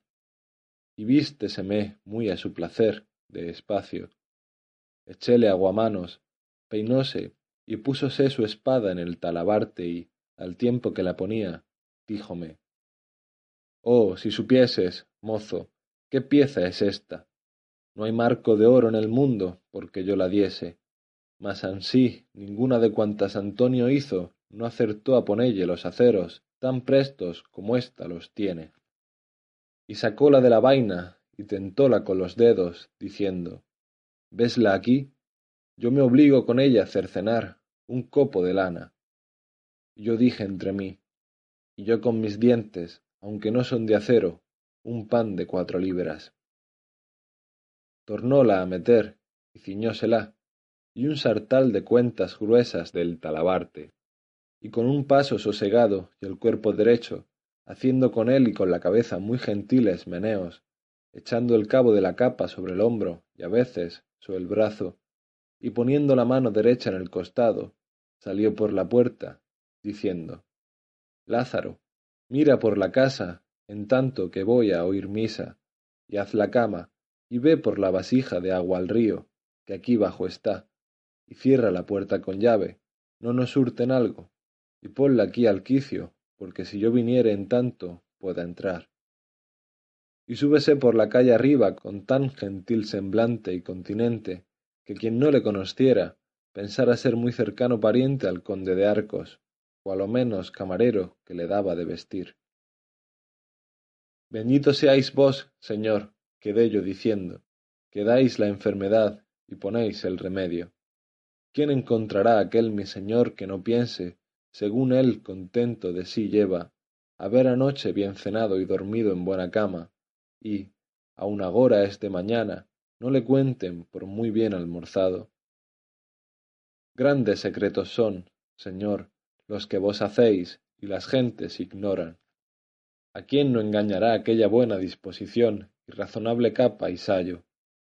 ¿Y quién pensará que aquel gentil hombre se pasó ayer todo el día sin comer con aquel mendrugo de pan que su criado Lázaro trujo un día y una noche en el arca de su seno, do no se le podía pegar mucha limpieza, y hoy, lavándose las manos y cara, a falta de paño de manos, se hacía servir de la halda del sayo? Nadie, por cierto, lo sospechará.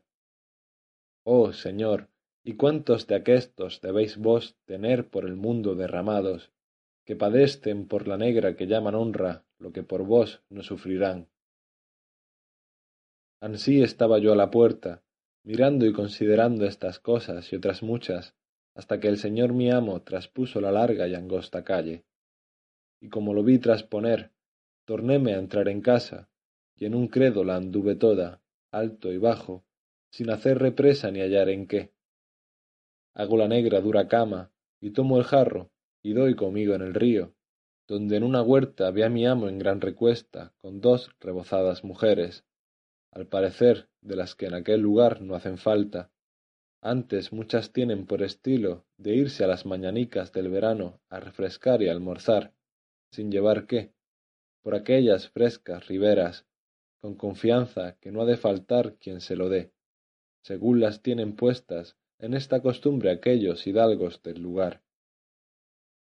Y, como digo, él estaba entre ellas, hecho un Macías, diciéndoles más dulzuras que Ovidio escribió. Pero como sintieron dél que estaba bien enternecido, no se les hizo de vergüenza pedirle de almorzar con el acostumbrado pago. Él sintiéndose tan frío de bolsa cuando estaba caliente del estómago, tomóle tal calofrío que le robó la calor del gesto, y comenzó a turbarse en la plática y a poner excusas no válidas. Ellas, que debían ser bien instituidas, como le sintieron la enfermedad, dejáronle para el que era. Yo, que estaba comiendo ciertos tronchos de berzas, con los cuales me desayuné, con mucha diligencia, como mozo nuevo, sin ser visto de mi amo, torné a casa, de la cual pensé barrer alguna parte, que era bien menester, mas no hallé con qué. Púseme a pensar qué haría, y parecióme esperar a mi amo hasta que el día de mediase, y si viniese y por ventura trajese algo que comiésemos, mas en vano fue mi experiencia. Desque vi ser las dos y no venía, y la hambre me aquejaba, cierro mi puerta y pongo la llave do mandó, y tórnome a mi menester. Con baja y enferma voz, e inclinadas mis manos en los senos, puesto Dios ante mis ojos y la lengua en su nombre, comienzo a pedir pan por las puertas y casas más grandes que me parecía. Mas como yo este oficio le hubiese mamado en la leche, quiero decir que con el gran maestro el ciego lo aprendí, tan suficiente discípulo salí, que, aunque en este pueblo no había caridad, ni el año fuese muy abundante, tan buena maña me di, que antes que el reloj diese las cuatro, ya yo tenía otras tantas libras de pan ensiladas en el cuerpo, y más de otras dos en las mangas y senos. Volvíme a la posada, y al pasar por la tripería pedí a una de aquellas mujeres y dióme un pedazo de uña de vaca, con otras pocas de tripas cocidas. Cuando llegué a casa, ya el bueno de mi amo estaba en ella, doblada su capa y puesta en el pollo, y él paseándose por el patio. Como entro, vínose para mí, Pensé que me quería reñir la tardanza, mas mejor lo hizo Dios. Preguntóme do venía. Yo le dije, Señor, hasta que dio las dos estuve aquí, y de que vi que vuestra merced no venía, fuime por esa ciudad a encomendarme a las buenas gentes, y hanme dado esto que veis. Mostréle el pan y las tripas, que en un cabo de la halda traía, a la cual él mostró buen semblante, y dijo, pues esperado te he a comer, y de qué vino veniste, comí.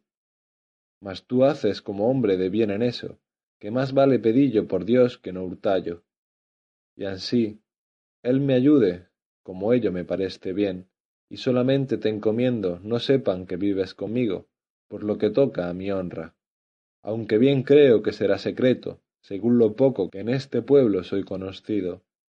Nunca él yo hubiera de venir, de eso pierda, señor, cuidado, le dije yo, que maldito aquel que ninguno tiene de pedirme esa cuenta, ni yo de dalla.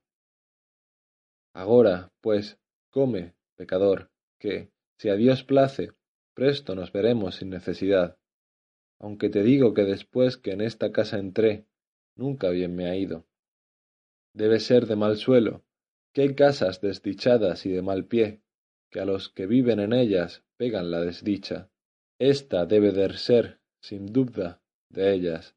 Mas yo te prometo, acabado el mes, no quede en ella, aunque me la den por mía. Sentéme al cabo del pollo y, porque no me tuviese por glotón, callé la merienda. Y comienzo a cenar y morder en mis tripas y pan, y disimuladamente miraba al desventurado señor mío, que no partía sus ojos de mis faldas, que aquella sazón servían de plato. Tanta lástima haya Dios de mí como yo había de él, porque sentí lo que sentía, y muchas veces había por ello pasado y pasaba cada día. Pensaba si sería bien comedirme a convidalle, mas, por me haber dicho que había comido, temíame no aceptaría el convite. Finalmente, yo deseaba que el pecador ayudase a su trabajo del mío y se desayunase como el día antes hizo, pues había mejor aparejo, por ser mejor la vianda y menos mi hambre. Quiso Dios cumplir mi deseo, y aun pienso que el suyo, porque como comencé a comer, y él se andaba paseando, llegóse a mí y díjome, Dígote, Lázaro, que tienes en comer la mejor gracia que en mi vida había hombre, y que nadie te lo verá hacer que no le pongas gana, aunque no la tenga. La muy buena que tú tienes, dije yo entre mí, te hace parecer la mía hermosa. Con todo, parecióme ayudarle, pues se ayudaba y me abría camino para ello, y díjele, Señor, el buen aparejo hace buen artífice. Este pan está sabrosísimo, y esta uña de vaca tan bien cocida y sazonada, que no habrá quien no convide con su sabor. ¿Uña de vaca es? Sí, señor. Dígote que es el mejor bocado del mundo, y que no hay faisán que ansí me sepa. Pues pruebe, señor, y verá qué tal está. Póngole en las uñas la otra y tres o cuatro raciones de pan de lo más blanco. Y asentóseme al lado, y comienza a comer como aquel que lo había gana, royendo cada huesecillo de aquellos mejor que un galgo suyo lo hiciera. Con almodrote, decía, es este singular manjar. Con mejor salsa lo comes tú, respondí yo de paso. Por Dios, que me ha sabido como si hoy no hubiera comido bocado. Ansí me vengan los buenos años como es ello, dije yo entre mí. Pidióme el jarro de agua, y díselo como lo había traído. Es señal que, pues no le faltaba el agua, que no le había a mi amo sobrado la comida. Bebimos y muy contentos nos fuimos a dormir como la noche pasada. Y, por evitar prolijidad, de esta manera estuvimos ocho o diez días, yéndose el pecador en la mañana con aquel contento y paso contado a papar aire por las calles, teniendo en el pobre Lázaro una cabeza de lobo. Contemplaba yo muchas veces mi desastre, que, escapando de los amos ruines que había tenido y buscando mejoría, viniese a topar con quien no sólo no me mantuviese, mas a quien yo había de mantener. Con todo, le quería bien, con ver que no tenía ni podía más, y antes le había lástima que enemistad. Y muchas veces, por llevar a la posada con que él lo pasase, yo lo pasaba mal, porque una mañana, levantándose el triste en camisa, subió lo alto de la casa a hacer sus menesteres, y en tanto yo, por salir de sospecha, desenvolvíle el jubón y las calzas que a la cabecera dejó, y hallé una bolsilla de terciopelo raso, hecho cien dobleces y sin maldita la blanca ni señal que la hubiese tenido mucho tiempo. Este, decía yo, es pobre, y nadie da lo que no tiene. Mas el avariento ciego y el malaventurado mezquino clérigo, que, con dárselo Dios a ambos, al uno de mano besada y al otro de lengua suelta, me mataban de hambre. Aquellos es justo desamar y aqueste de haber mancilla. Dios es testigo que hoy día, cuando topo con alguno de su hábito, con aquel paso y pompa, le he lástima con pensar si padece lo que aquel le vi sufrir, al cual, con toda su pobreza, holgaría de servir más que a los otros, por lo que he dicho. Sólo tenía de él un poco de descontento, que quisiera yo que no tuviera tanta presunción, mas que abajara un poco su fantasía con lo mucho que subía su necesidad. Mas, según me parece, es regla ya entre ellos usada y guardada. Aunque no haya cornado de trueco, ha de andar el birrete en su lugar. El Señor lo remedie, que ya con este mal han de morir.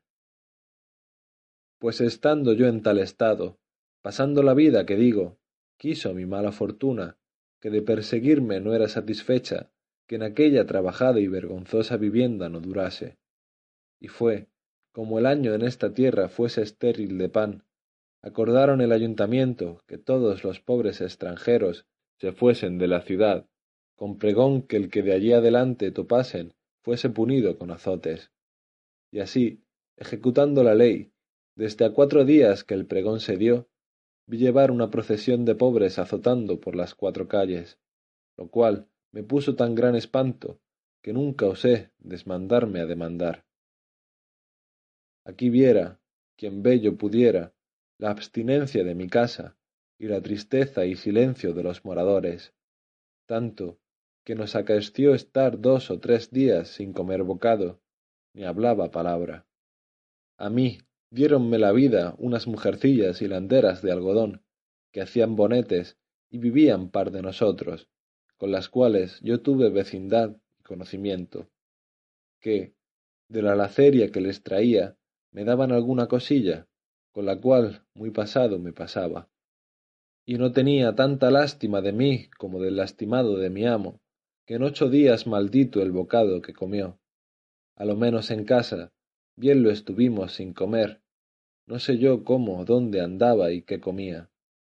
Y velle venir a mediodía la calle abajo, con estirado cuerpo, más largo que calgo de buena casta. Y por lo que toca a su negra, que dicen honra, tomaba una paja, de las que aún asaz no había en casa, y salía a la puerta, escarbando los que nada entre sí tenían, quejándose todavía de aquel mal solar, diciendo Malo está de ver que la desdicha de esta vivienda lo hace. Como ves, es lóbrega, triste, obscura. Mientras aquí estuviéremos, hemos de padecer. Ya deseo que se acabe este mes por salir de ella pues estando en esta afligida y hambrienta persecución, un día, no sé por cuál dicha o ventura, en el pobre poder de mi amo entró un real, con el cual él vino a casa tan ufano como si tuviera el tesoro de Venecia, y con gesto muy alegre y risueño me lo dio, diciendo Toma, Lázaro, que Dios lleva abriendo su mano.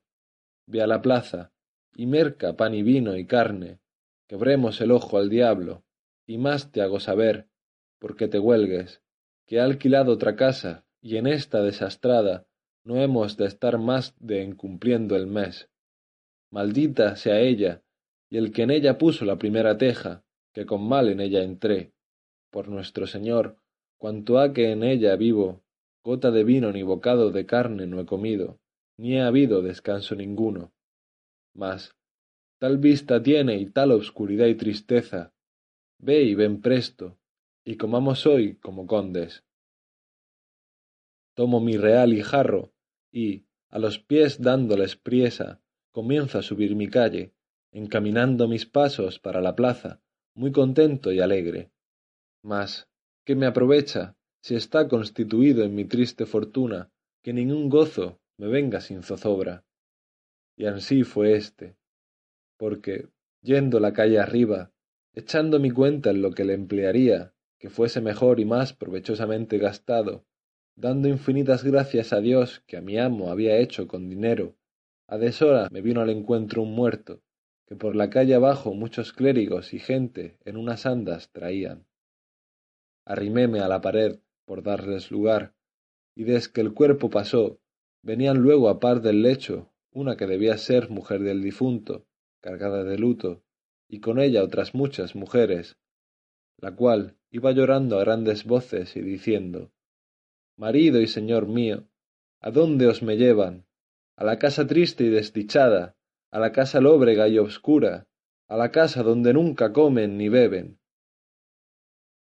Yo que aquello oí, juntóseme el cielo con la tierra y dije Oh desdichado de mí, para mi casa llevan este muerto.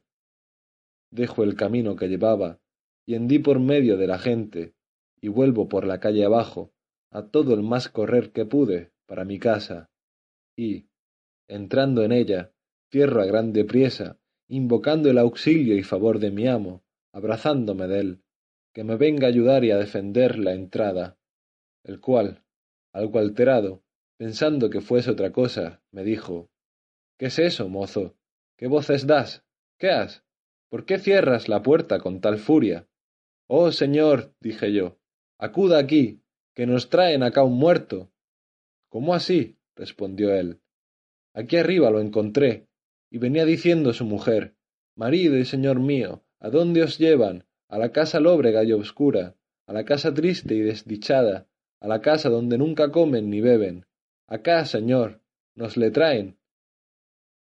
Y ciertamente cuando mi amo esto oyó, aunque no tenía por qué estar muy risueño, rió tanto, que muy gran rato estuvo sin poder hablar. En este tiempo tenía ya yo echada la aldaba a la puerta y puesto el hombro en ella por más defensa. Pasó la gente con su muerto, y yo todavía me recelaba que nos le habían de meter en casa. Y des que fue ya más harto de reír que de comer, el bueno de mi amo díjome Verdad es, Lázaro, según la viuda lo va diciendo, tú tuviste razón de pensar lo que pensaste, mas, pues Dios lo ha hecho mejor y pasan adelante. Abre, abre y ve por de comer. Déjalos, señor, acaben de pasar la calle, dije yo. Al fin vino mi amo a la puerta de la calle, y ábrela esforzándome, que bien era menester, según el miedo y alteración, y me tornó a encaminar. Mas aunque comimos bien aquel día, maldito el gusto yo tomaba en ello, ni en aquellos tres días torné en mi color. Y mi amo, muy risueño todas las veces que se le acordaba aquella mi consideración. De esta manera estuve con mi tercero y pobre amo, que fue este escudero, algunos días, y en todos deseando saber la intención de su venida y estada en esta tierra, porque, desde el primer día que con él asenté, le conocí ser extranjero, por el poco conocimiento y trato que con los naturales de ella tenía. Al fin se cumplió mi deseo, y supe lo que deseaba, porque un día que habíamos comido razonablemente, y estaba algo contento, contóme su hacienda, y díjome ser de Castilla la Vieja, y que había dejado su tierra no más de por no quitar el bonete a un caballero su vecino. Señor, dije yo, si él era lo que decís, y tenía más que vos, ¿no errábades en no quitárselo primero? pues decís que él también os lo quitaba. Sí es, y sí tiene, y también me lo quitaba él a mí. Mas, de cuantas veces yo se le quitaba primero, no fuera malo comedirse el alguna y ganarme por la mano. Parésteme, señor, le dije yo, que en eso no mirara, mayormente con mis mayores que yo, y que tienen más. Eres muchacho, me respondió, y no sientes las cosas de la honra, en que el día de hoy está todo el caudal de los hombres de bien. Pues te hago saber que yo soy, como ves, un escudero, mas vótote a Dios, si al conde topo en la calle, y no me quita muy bien quitado del todo el bonete, que otra vez que venga me sepa yo entrar en una casa, fingiendo yo en ella algún negocio, o atravesar otra calle, si la hay, antes que llegue a mí, por no quitárselo que un hidalgo no debe a otro que a Dios y al rey nada, ni es justo, siendo hombre de bien, se descuide un punto de tener en mucho su persona. Acuérdome que un día deshonré en mi tierra a un oficial, y quise ponerle las manos, porque cada vez que le topaba me decía Mantenga Dios a vuestra merced. Vos, don villano ruin, le dije yo, ¿por qué no sois bien criado? Mantengaos Dios me habéis de decir, como si fuese quien quiera. De allí en adelante, de aquí a cuyá, me quitaba el bonete y hablaba como debía. ¿Y no es buena maña de saludar un hombre a otro? dije yo, decirle que le mantenga Dios. Mira mucho de Noramala, dijo él. A los hombres de poca arte dicen eso, mas a los más altos, como yo, no les han de hablar menos de beso las manos de vuestra merced o por lo menos besoos, señor, las manos, si el que me habla es caballero, y ansí de aquel de mi tierra que me atestaba de mantenimiento, nunca más le quise sufrir, ni sufriría ni sufriré a hombre del mundo, del rey abajo, que, manténgaos Dios, me diga. Pecador de mí, dije yo, por eso tiene tan poco cuidado de mantenerte, pues no sufres que nadie se lo ruegue. Mayormente, dijo, que no soy tan pobre que no tengo en mi tierra un solar de casas que, a estar ellas en pie y bien labradas, dieciséis leguas de donde nací, en aquella costanilla de Valladolid, valdrían más de doscientas veces mil maravedís, según se podrían hacer grandes y buenas. Y tengo un palomar que, a no estar derribado como está, daría cada año más de doscientos palominos, y otras cosas que me callo, que dejé por lo que tocaba a mi honra. Y vine a esta ciudad pensando que hallaría un buen asiento, mas no me ha sucedido como pensé. Canónigos y señores de la iglesia muchos hallo, mas es gente tal limitada que no los sacarán de su paso todo el mundo. Caballeros de media talla también me ruegan, mas servir con éstos es gran trabajo, porque de hombre os habéis de convertir en malilla, y, si no, andá con Dios, os dicen y las más veces son los pagamentos a largos plazos, y las más y las más ciertas, comido por servido. Ya cuando quieren reformar conciencia y satisfaceros vuestros sudores, sois librados, en la recámara, en un sudado jubón o raída capa o sayo. Ya cuando asienta un hombre con un señor de título, todavía pasa su laceria. Pues, por ventura no hay en mí habilidad para servir y contentar a éstos, por Dios, si con él topase, muy gran su privado pienso que fuese y que mil servicios le hiciese, porque yo sabría mentille tan bien como otro, y agradalle a las mil maravillas, reílle ya mucho sus donaires y costumbres, aunque no fuesen las mejores del mundo, nunca decirle cosa con que le pesase, aunque mucho le cumpliese, ser muy diligente en su persona en dicho y hecho, no me matar por no hacer bien las cosas que él no había de ver, y ponerme a reñir, donde él lo oyese, con la gente de servicio, porque pareciese tener gran cuidado de lo que a él tocaba.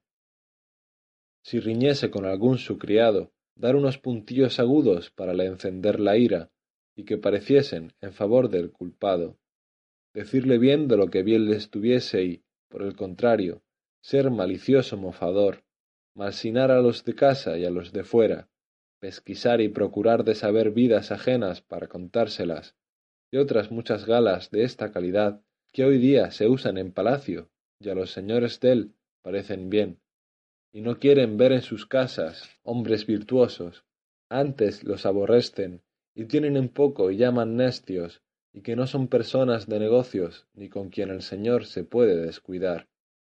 Y con éstos los astutos usan, como digo, el día de hoy, de lo que yo usaría, mas no quiere mi ventura que le halle. De esta manera lamentaba también su adversa fortuna mi amo, dándome relación de su persona valerosa. Pues estando en esto, entró por la puerta un hombre y una vieja. El hombre le pide el alquiler de la casa y la vieja el de la cama. Hacen cuenta y de dos en dos meses le alcanzaron lo que él en un año no alcanzara. Pienso que fueron doce o trece reales. Y él les dio muy buena respuesta, que saldría a la plaza a trocar una pieza de a dos y que a la tarde volviesen, mas su salida fue sin vuelta, por manera que a la tarde ellos volvieron, mas fue tarde. Yo les dije que aún no era venido. Venida la noche y él no. Yo ve miedo de quedar en casa solo, y fuime a las vecinas y contéles el caso, y allí dormí. Venida la mañana, los acreedores vuelven y preguntan por el vecino, mas a estotra puerta. Las mujeres le responden, Veis aquí su mozo y la llave de la puerta. Ellos me preguntaron por él, y díjele que no sabía dónde estaba, y que tampoco había vuelto a casa desde que salió a trocar la pieza, y que pensaba que de mí y de ellos se había ido con el trueco. De que esto me oyeron, van por un alguacil y un escribano, y élos do vuelven luego con ellos, y toman la llave, y llámanme, y llaman testigos y abren la puerta, y entran a embargar la hacienda de mi amo hasta ser pagados de su deuda. Anduvieron toda la casa, y halláronla desembarazada, como he contado, y dícenme, ¿qué es de la hacienda de tu amo, tus arcas y paños de pared y alhajas de casa? No sé yo de eso, le respondí. Sin duda, dicen ellos, esta noche lo deben de haber alzado y llevado a alguna parte. Señor alguacil, prended a este mozo, que él sabe dónde está. En esto vino el alguacil y echóme mano por el collar del jubón, diciendo Muchacho, tú eres preso si no descubres los bienes de este tu amo. Yo, como en otra tal no me hubiese visto, porque asido del collar se había sido muchas e infinitas veces, mas era mansamente del trabado, para que mostrase el camino al que no vía. Yo hube mucho miedo y, llorando, prometíle de decir lo que preguntaban. Bien está, dicen ellos, pues di todo lo que sabes y no hayas temor. Sentóse el escribano en un pollo para escribir el inventario, preguntándome qué tenía. Señores, dije yo, lo que este mi amo tiene, según él me dijo, es un muy buen solar de casas y un palomar derribado. Bien está, dicen ellos, por poco que eso valga, hay para nos entregar de la deuda. ¿Y a qué parte de la ciudad tiene eso? me preguntaron. En su tierra, les respondí. Por Dios, que está bueno el negocio, dijeron ellos. ¿Y a dónde es su tierra? De Castilla la Vieja, me dijo el que era, le dije yo. Riéronse mucho el alguacil y el escribano, diciendo Bastante relación es esta para cobrar vuestra deuda, aunque mejor fuese. Las vecinas, que estaban presentes, dijeron Señores, este es un niño inocente, ya pocos días que está con ese escudero, y no sabe dél más que vuestras mercedes, sino cuánto el pecadorcico se llega aquí a nuestra casa y le damos de comer lo que podemos, por amor de Dios, y a las noches se iba a dormir con él. Vista mi inocencia, dejáronme, dándome por libre. Y el alguacil y el escribano piden al hombre y a la mujer sus derechos, sobre lo cual tuvieron gran contienda y ruido, porque ellos alegaron no ser obligados a pagar, pues no había de qué ni se hacía el embargo. Los otros decían que habían dejado de ir a otro negocio, que les importaba más por venir a aquel. Finalmente, después de dadas muchas voces, al cabo carga un porquerón con el viejo alfamar de la vieja, aunque no iba muy cargado. Allá van todos cinco dando voces. No sé en qué paró.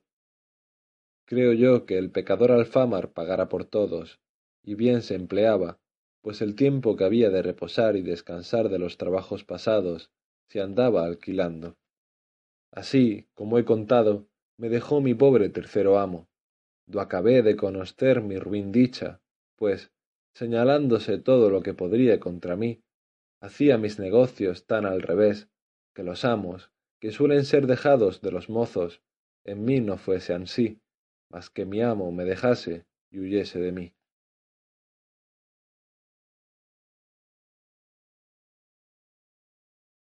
Tractado cuarto. Cómo Lázaro se asentó con un fraile de la Merced y de lo que le acaestió con él. Hube de buscar el cuarto, y este fue un fraile de la Merced, que las mujercillas que digo me encaminaron, al cual ellas le llamaban pariente. Gran enemigo del coro y de comer en el convento, perdido por andar fuera, amicísimo de negocios seglares y visitar, tanto que pienso que rompía él más zapatos que todo el convento. Este me dio los primeros zapatos que rompí en mi vida, mas no me duraron ocho días, ni yo pude con su trote durar más. Y por esto y por otras cosillas que no digo, salí de él.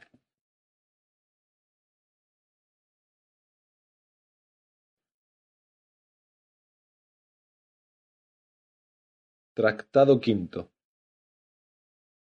Cómo Lázaro se asentó con un buldero y de las cosas que con él pasó. En el quinto por mi ventura di, que fue un buldero, el más desenvuelto y desvergonzado, y el mayor echador dellas que jamás yo vi, ni ver espero, ni pienso que nadie vio, porque tenía y buscaba modos y maneras y muy sotiles invenciones. En entrando en los lugares do había de presentar la bula, primero presentaba a los clérigos o curas algunas cosillas, no tampoco de mucho valor ni substancia, una lechuga murciana, si era por el tiempo, un par de limas o naranjas, un melocotón, un par de duraznos, cada sendas peras verdiniales. Ansí procuraba tenerlos propicios, porque favoreciesen su negocio y llamasen sus feligreses a tomar la bula. Ofreciéndosele a él las gracias, informábase de la suficiencia de ellos. Si decían que entendían, no hablaba palabra en latín, por no dar tropezón, mas aprovechábase de un gentil y bien cortado romance y desenvoltísima lengua. Y si sabía que los dichos clérigos eran de los reverendos, digo que más con dineros que con letras y con reverendas se ordenan, hacíase entre ellos un santo Tomás, y hablaba dos horas en latín, a lo menos que lo parecía, aunque no lo era. Cuando por bien no le tomaban las bulas, buscaba cómo por mal se las tomasen, y para aquello hacía molestias al pueblo, y otras veces con mañosos artificios.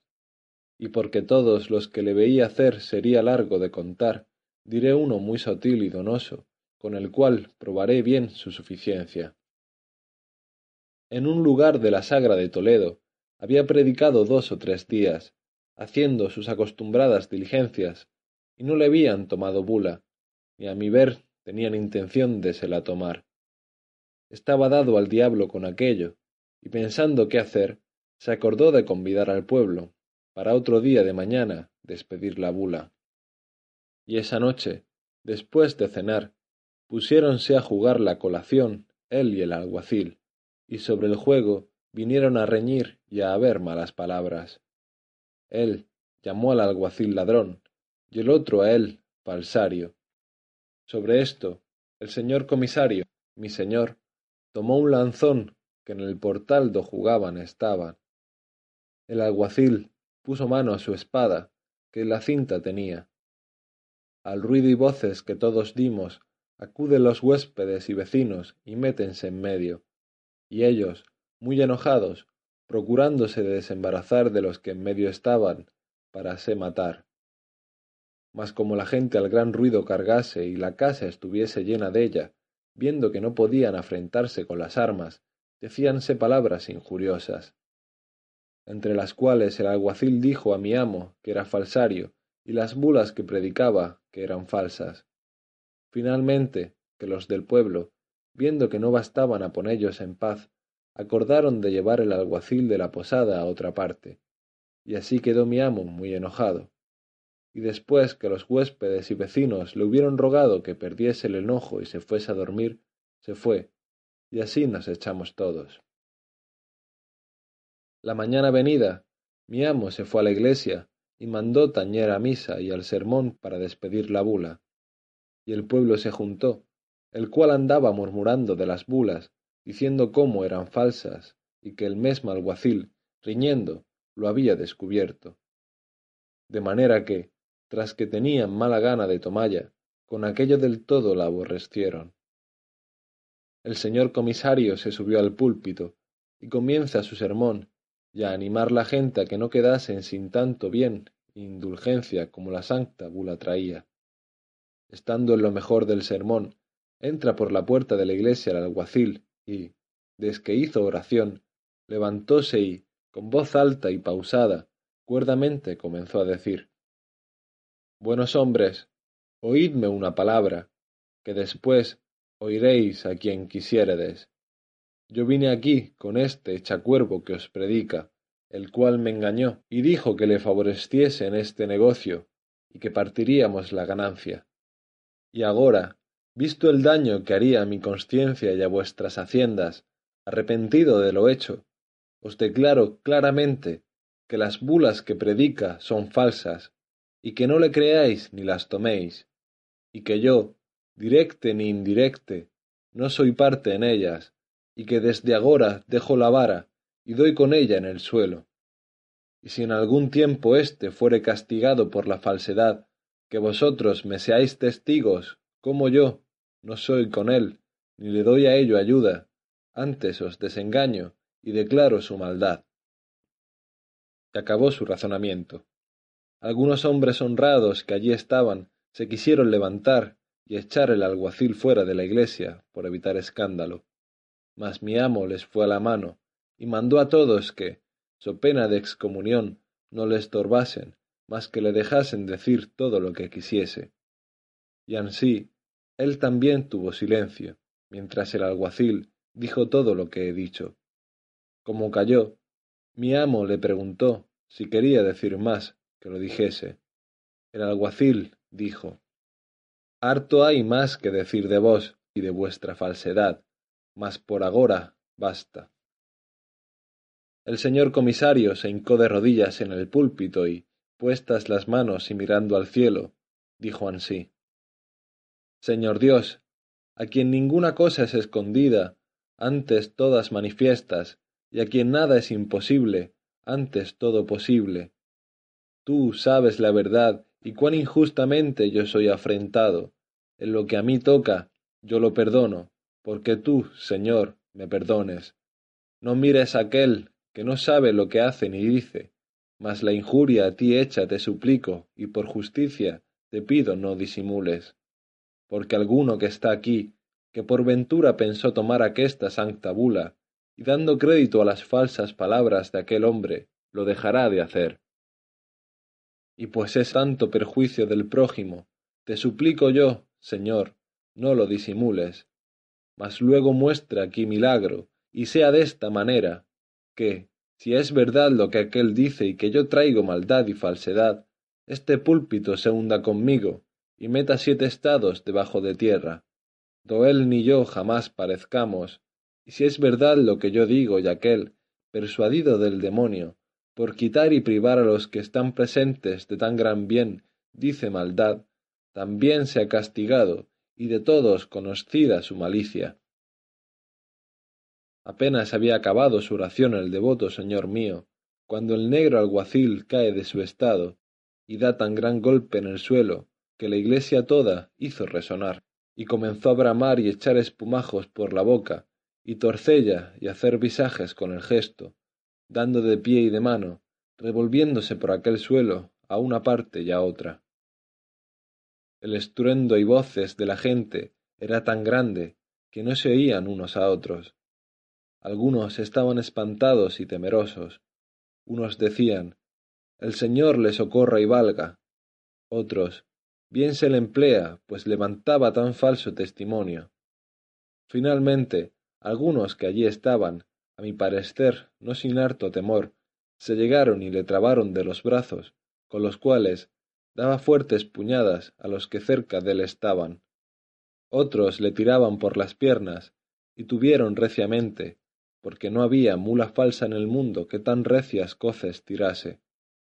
Y así le tuvieron un gran rato, porque más de quince hombres estaban sobre él, y a todos daba las manos llenas, y, si se descuidaban, los hocicos. A todo esto, el señor mi amo estaba en el púlpito de rodillas, las manos y los ojos puestos en el cielo, transportado en la divina esencia, que el planto y ruido y voces que en la iglesia había no eran parte para apartalle de su divina contemplación. Aquellos buenos hombres llegaron a él y, dando voces, le despertaron y le suplicaron quisiese socorrer a aquel pobre que estaba muriendo y que no mirase a las cosas pasadas ni a sus dichos malos, pues ya de ellos tenía el pago. Mas si en algo podría aprovechar para librarle del peligro y pasión que padecía, por amor de Dios lo hiciese, pues ellos veían clara la culpa del culpado y la verdad y bondad suya, pues a su petición y venganza el señor no alargó el castigo. El señor comisario, como quien despierta de un dulce sueño, los miró y miró al delincuente y a todos los que al derredor estaban, y muy pausadamente les dijo Buenos hombres, vosotros nunca habíades de rogar por un hombre en quien Dios tan señaladamente se ha señalado, mas pues él nos manda que no volvamos mal por mal y perdonemos las injurias. Con confianza podremos suplicarle que cumpla lo que nos manda, y su majestad perdone a éste que le ofendió, poniendo en su santa fe obstáculo. Vamos todos a suplicalle. Y, así, bajó del púlpito y encomendó a que muy devotamente suplicasen a nuestro Señor tuviese por bien de perdonar a aquel pecador, y volverle en su salud y sano juicio, y lanzar dél el demonio, si su majestad había permitido que por su gran pecado en él entrase. Todos se hincaron de rodillas, y delante del altar, con los clérigos, comenzaban a cantar con voz baja una letanía. Y viniendo él con la cruz y agua bendita, después de haber sobre él cantado, el Señor mi amo, puestas las manos al cielo y los ojos que casi nada se le parecía, sino un poco de blanco, comienza una oración no menos larga que devota, con la cual hizo llorar a toda la gente, como suelen hacer en los sermones de pasión de predicador y auditorio devoto, suplicando a nuestro Señor, pues no quería la muerte del pecador, sino su vida y arrepentimiento, que aquel encaminado por el demonio y persuadido de la muerte y pecado, le quisiese perdonar y dar vida y salud, para que se arrepintiese y confesase sus pecados. Y esto hecho, mandó traer la bula, y púsosela en la cabeza, y luego el pecador del alguacil comenzó poco a poco a estar mejor y tornar en sí. Y desde que fue bien vuelto en su acuerdo, echóse a los pies del señor comisario, y demandóle perdón, y confesó haber dicho aquello por la boca y mandamiento del demonio. Lo uno, por hacer a él daño y vengarse del enojo, lo otro, y más principal, porque el demonio reciba mucha pena del bien que allí se hiciera en tomar la bula. El señor mi amo le perdonó, y fueron hechas las amistades entre ellos. Y a tomar la bula hubo tanta priesa, que casi ánima viviente en el lugar no quedó sin ella, marido y mujer, hijos y hijas, mozos y mozas.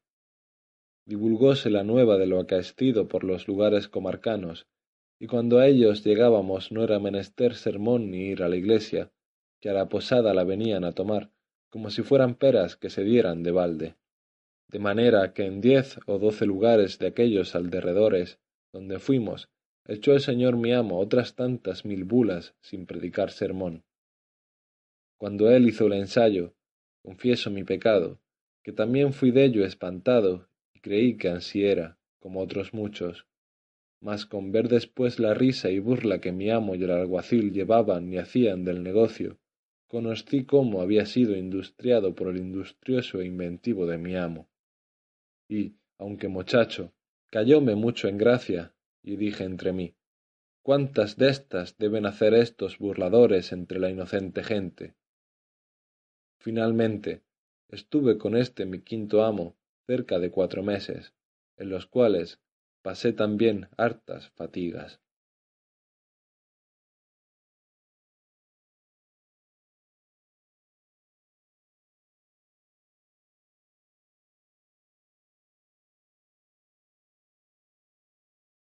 Tractado sexto.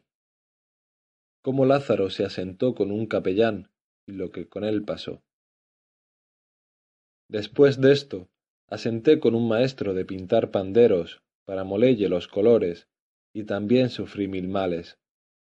Siendo ya en este tiempo buen mozuelo, entrando un día en la iglesia mayor, un capellán de ella me recibió por suyo, y púsome en poder un asno y cuatro cántaros y un azote y comencé a echar agua por la ciudad. Este fue el primer escalón que yo subí para venir a alcanzar buena vida, porque mi boca era medida. Daba cada día a mi amo treinta maravedís ganados, y los sábados ganaba para mí, y todo lo demás, entre semana, de treinta maravedís. Fueme tan bien en el oficio, que al cabo de cuatro años que lo usé, con poner en la ganancia buen recaudo, ahorré para me vestir muy honradamente de la ropa vieja, de la cual compré un jubón de fustán viejo y un sayo raído de manga tranzada y puerta, y una capa que había sido frisada, y una espada de las viejas primeras de Cuellar. Desde que me vi en hábito de hombre de bien, dije a mi amo si tomase su asno, que no quería más seguir aquel oficio.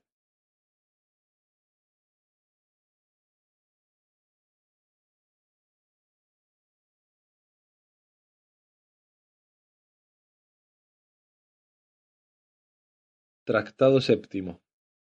Cómo Lázaro se asentó con un alguacil y de lo que le acaeció con él.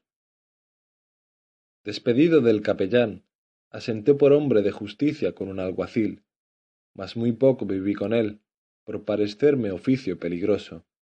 Mayormente, que una noche nos corrieron a mí y a mi amo a pedradas y a palos unos retraídos. Y a mi amo, que esperó, trataron mal, mas a mí no me alcanzaron. Con esto renegué del trato. Y pensando en qué modo de vivir haría mi asiento, por tener descanso y ganar algo para la vejez, quiso Dios alumbrarme y ponerme en camino y manera provechosa. Y con favor que tuve de amigos y señores, todos mis trabajos y fatigas hasta entonces pasados fueron pagados con alcanzar lo que procuré, que fue un oficio real, viendo que no hay nadie que medre, sino los que le tienen, en el cual el día de hoy vivo y resido a servicio de Dios y de vuestra merced.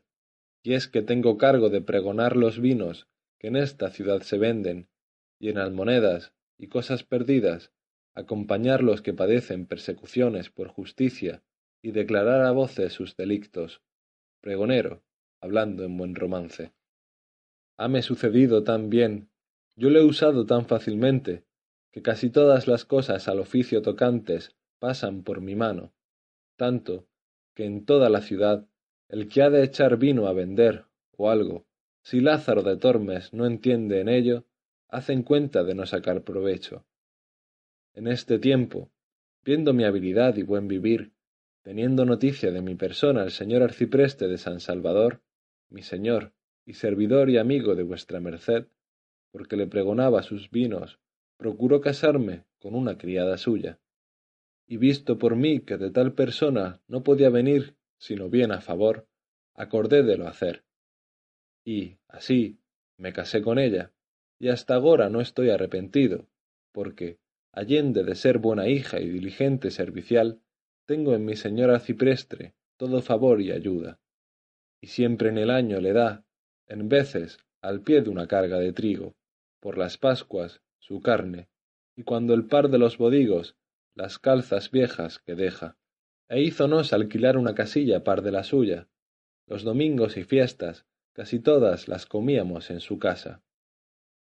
Mas malas lenguas, que nunca faltaron ni faltarán, no nos dejan vivir, diciendo no sé qué y sí sé qué, de que veen a mi mujer irle a hacer la cama y guisalle de comer. Y mejor les ayude Dios que ellos dicen la verdad, porque, allende de no ser ella mujer que se pague de estas burlas, mi señor me ha prometido lo que pienso cumplirá. Que él me habló un día muy largo delante de ella, y me dijo Lázaro de Tormes, quien ha de mirar a dichos de malas lenguas nunca medrará. Digo esto porque no me maravillaría alguno, viendo entrar en mi casa a tu mujer y salir de ella. Ella entra muy a tu honra y suya, y esto te lo prometo, por tanto, no mires a lo que pueden decir, sino a lo que te toca, digo a tu provecho. Señor, le dije, yo determiné de arrimarme a los buenos. Verdad es que algunos de mis amigos me han dicho algo de eso, y aun por más de tres veces me han certificado que antes que conmigo casase había parido tres veces, hablando con reverencia de vuestra merced, porque está ella delante. Entonces mi mujer echó juramento sobre sí, que yo pensé la casa se hundiera con nosotros, y después tomóse a llorar y a echar maldiciones sobre quien conmigo la había casado, en tal manera que quisiera ser muerto antes que se me hubiera soltado aquella palabra de la boca. Mas yo de un cabo y mi señor de otro tanto le dijimos y otorgamos, que cesó su llanto, con juramento que le hice de nunca más en mi vida mentalle nada de aquello y que yo holgaba, y había por bien de que ella entrase y saliese, de noche y de día, pues estaba bien seguro de su bondad. Y así quedamos todos tres bien conformes. Hasta el día de hoy nunca nadie nos oyó sobre el caso. Antes, cuando alguno siento que quiere decir algo de ella, le atajo y le digo, mira, si sois mi amigo, no me digáis cosa con que me pese, que no tengo por mi amigo al que me hace pesar. Mayormente, si me quieren meter mal con mi mujer, que es la cosa del mundo que yo más quiero y la amo más que a mí, y me hace Dios con ella mil mercedes y más bien que yo merezco. Que yo juraré sobre la hostia consagrada, que es tan buena mujer como vive dentro de las puertas de Toledo. Quien otra cosa me dijere, yo me mataré con él. De esta manera no me dicen nada, y yo tengo paz en mi casa.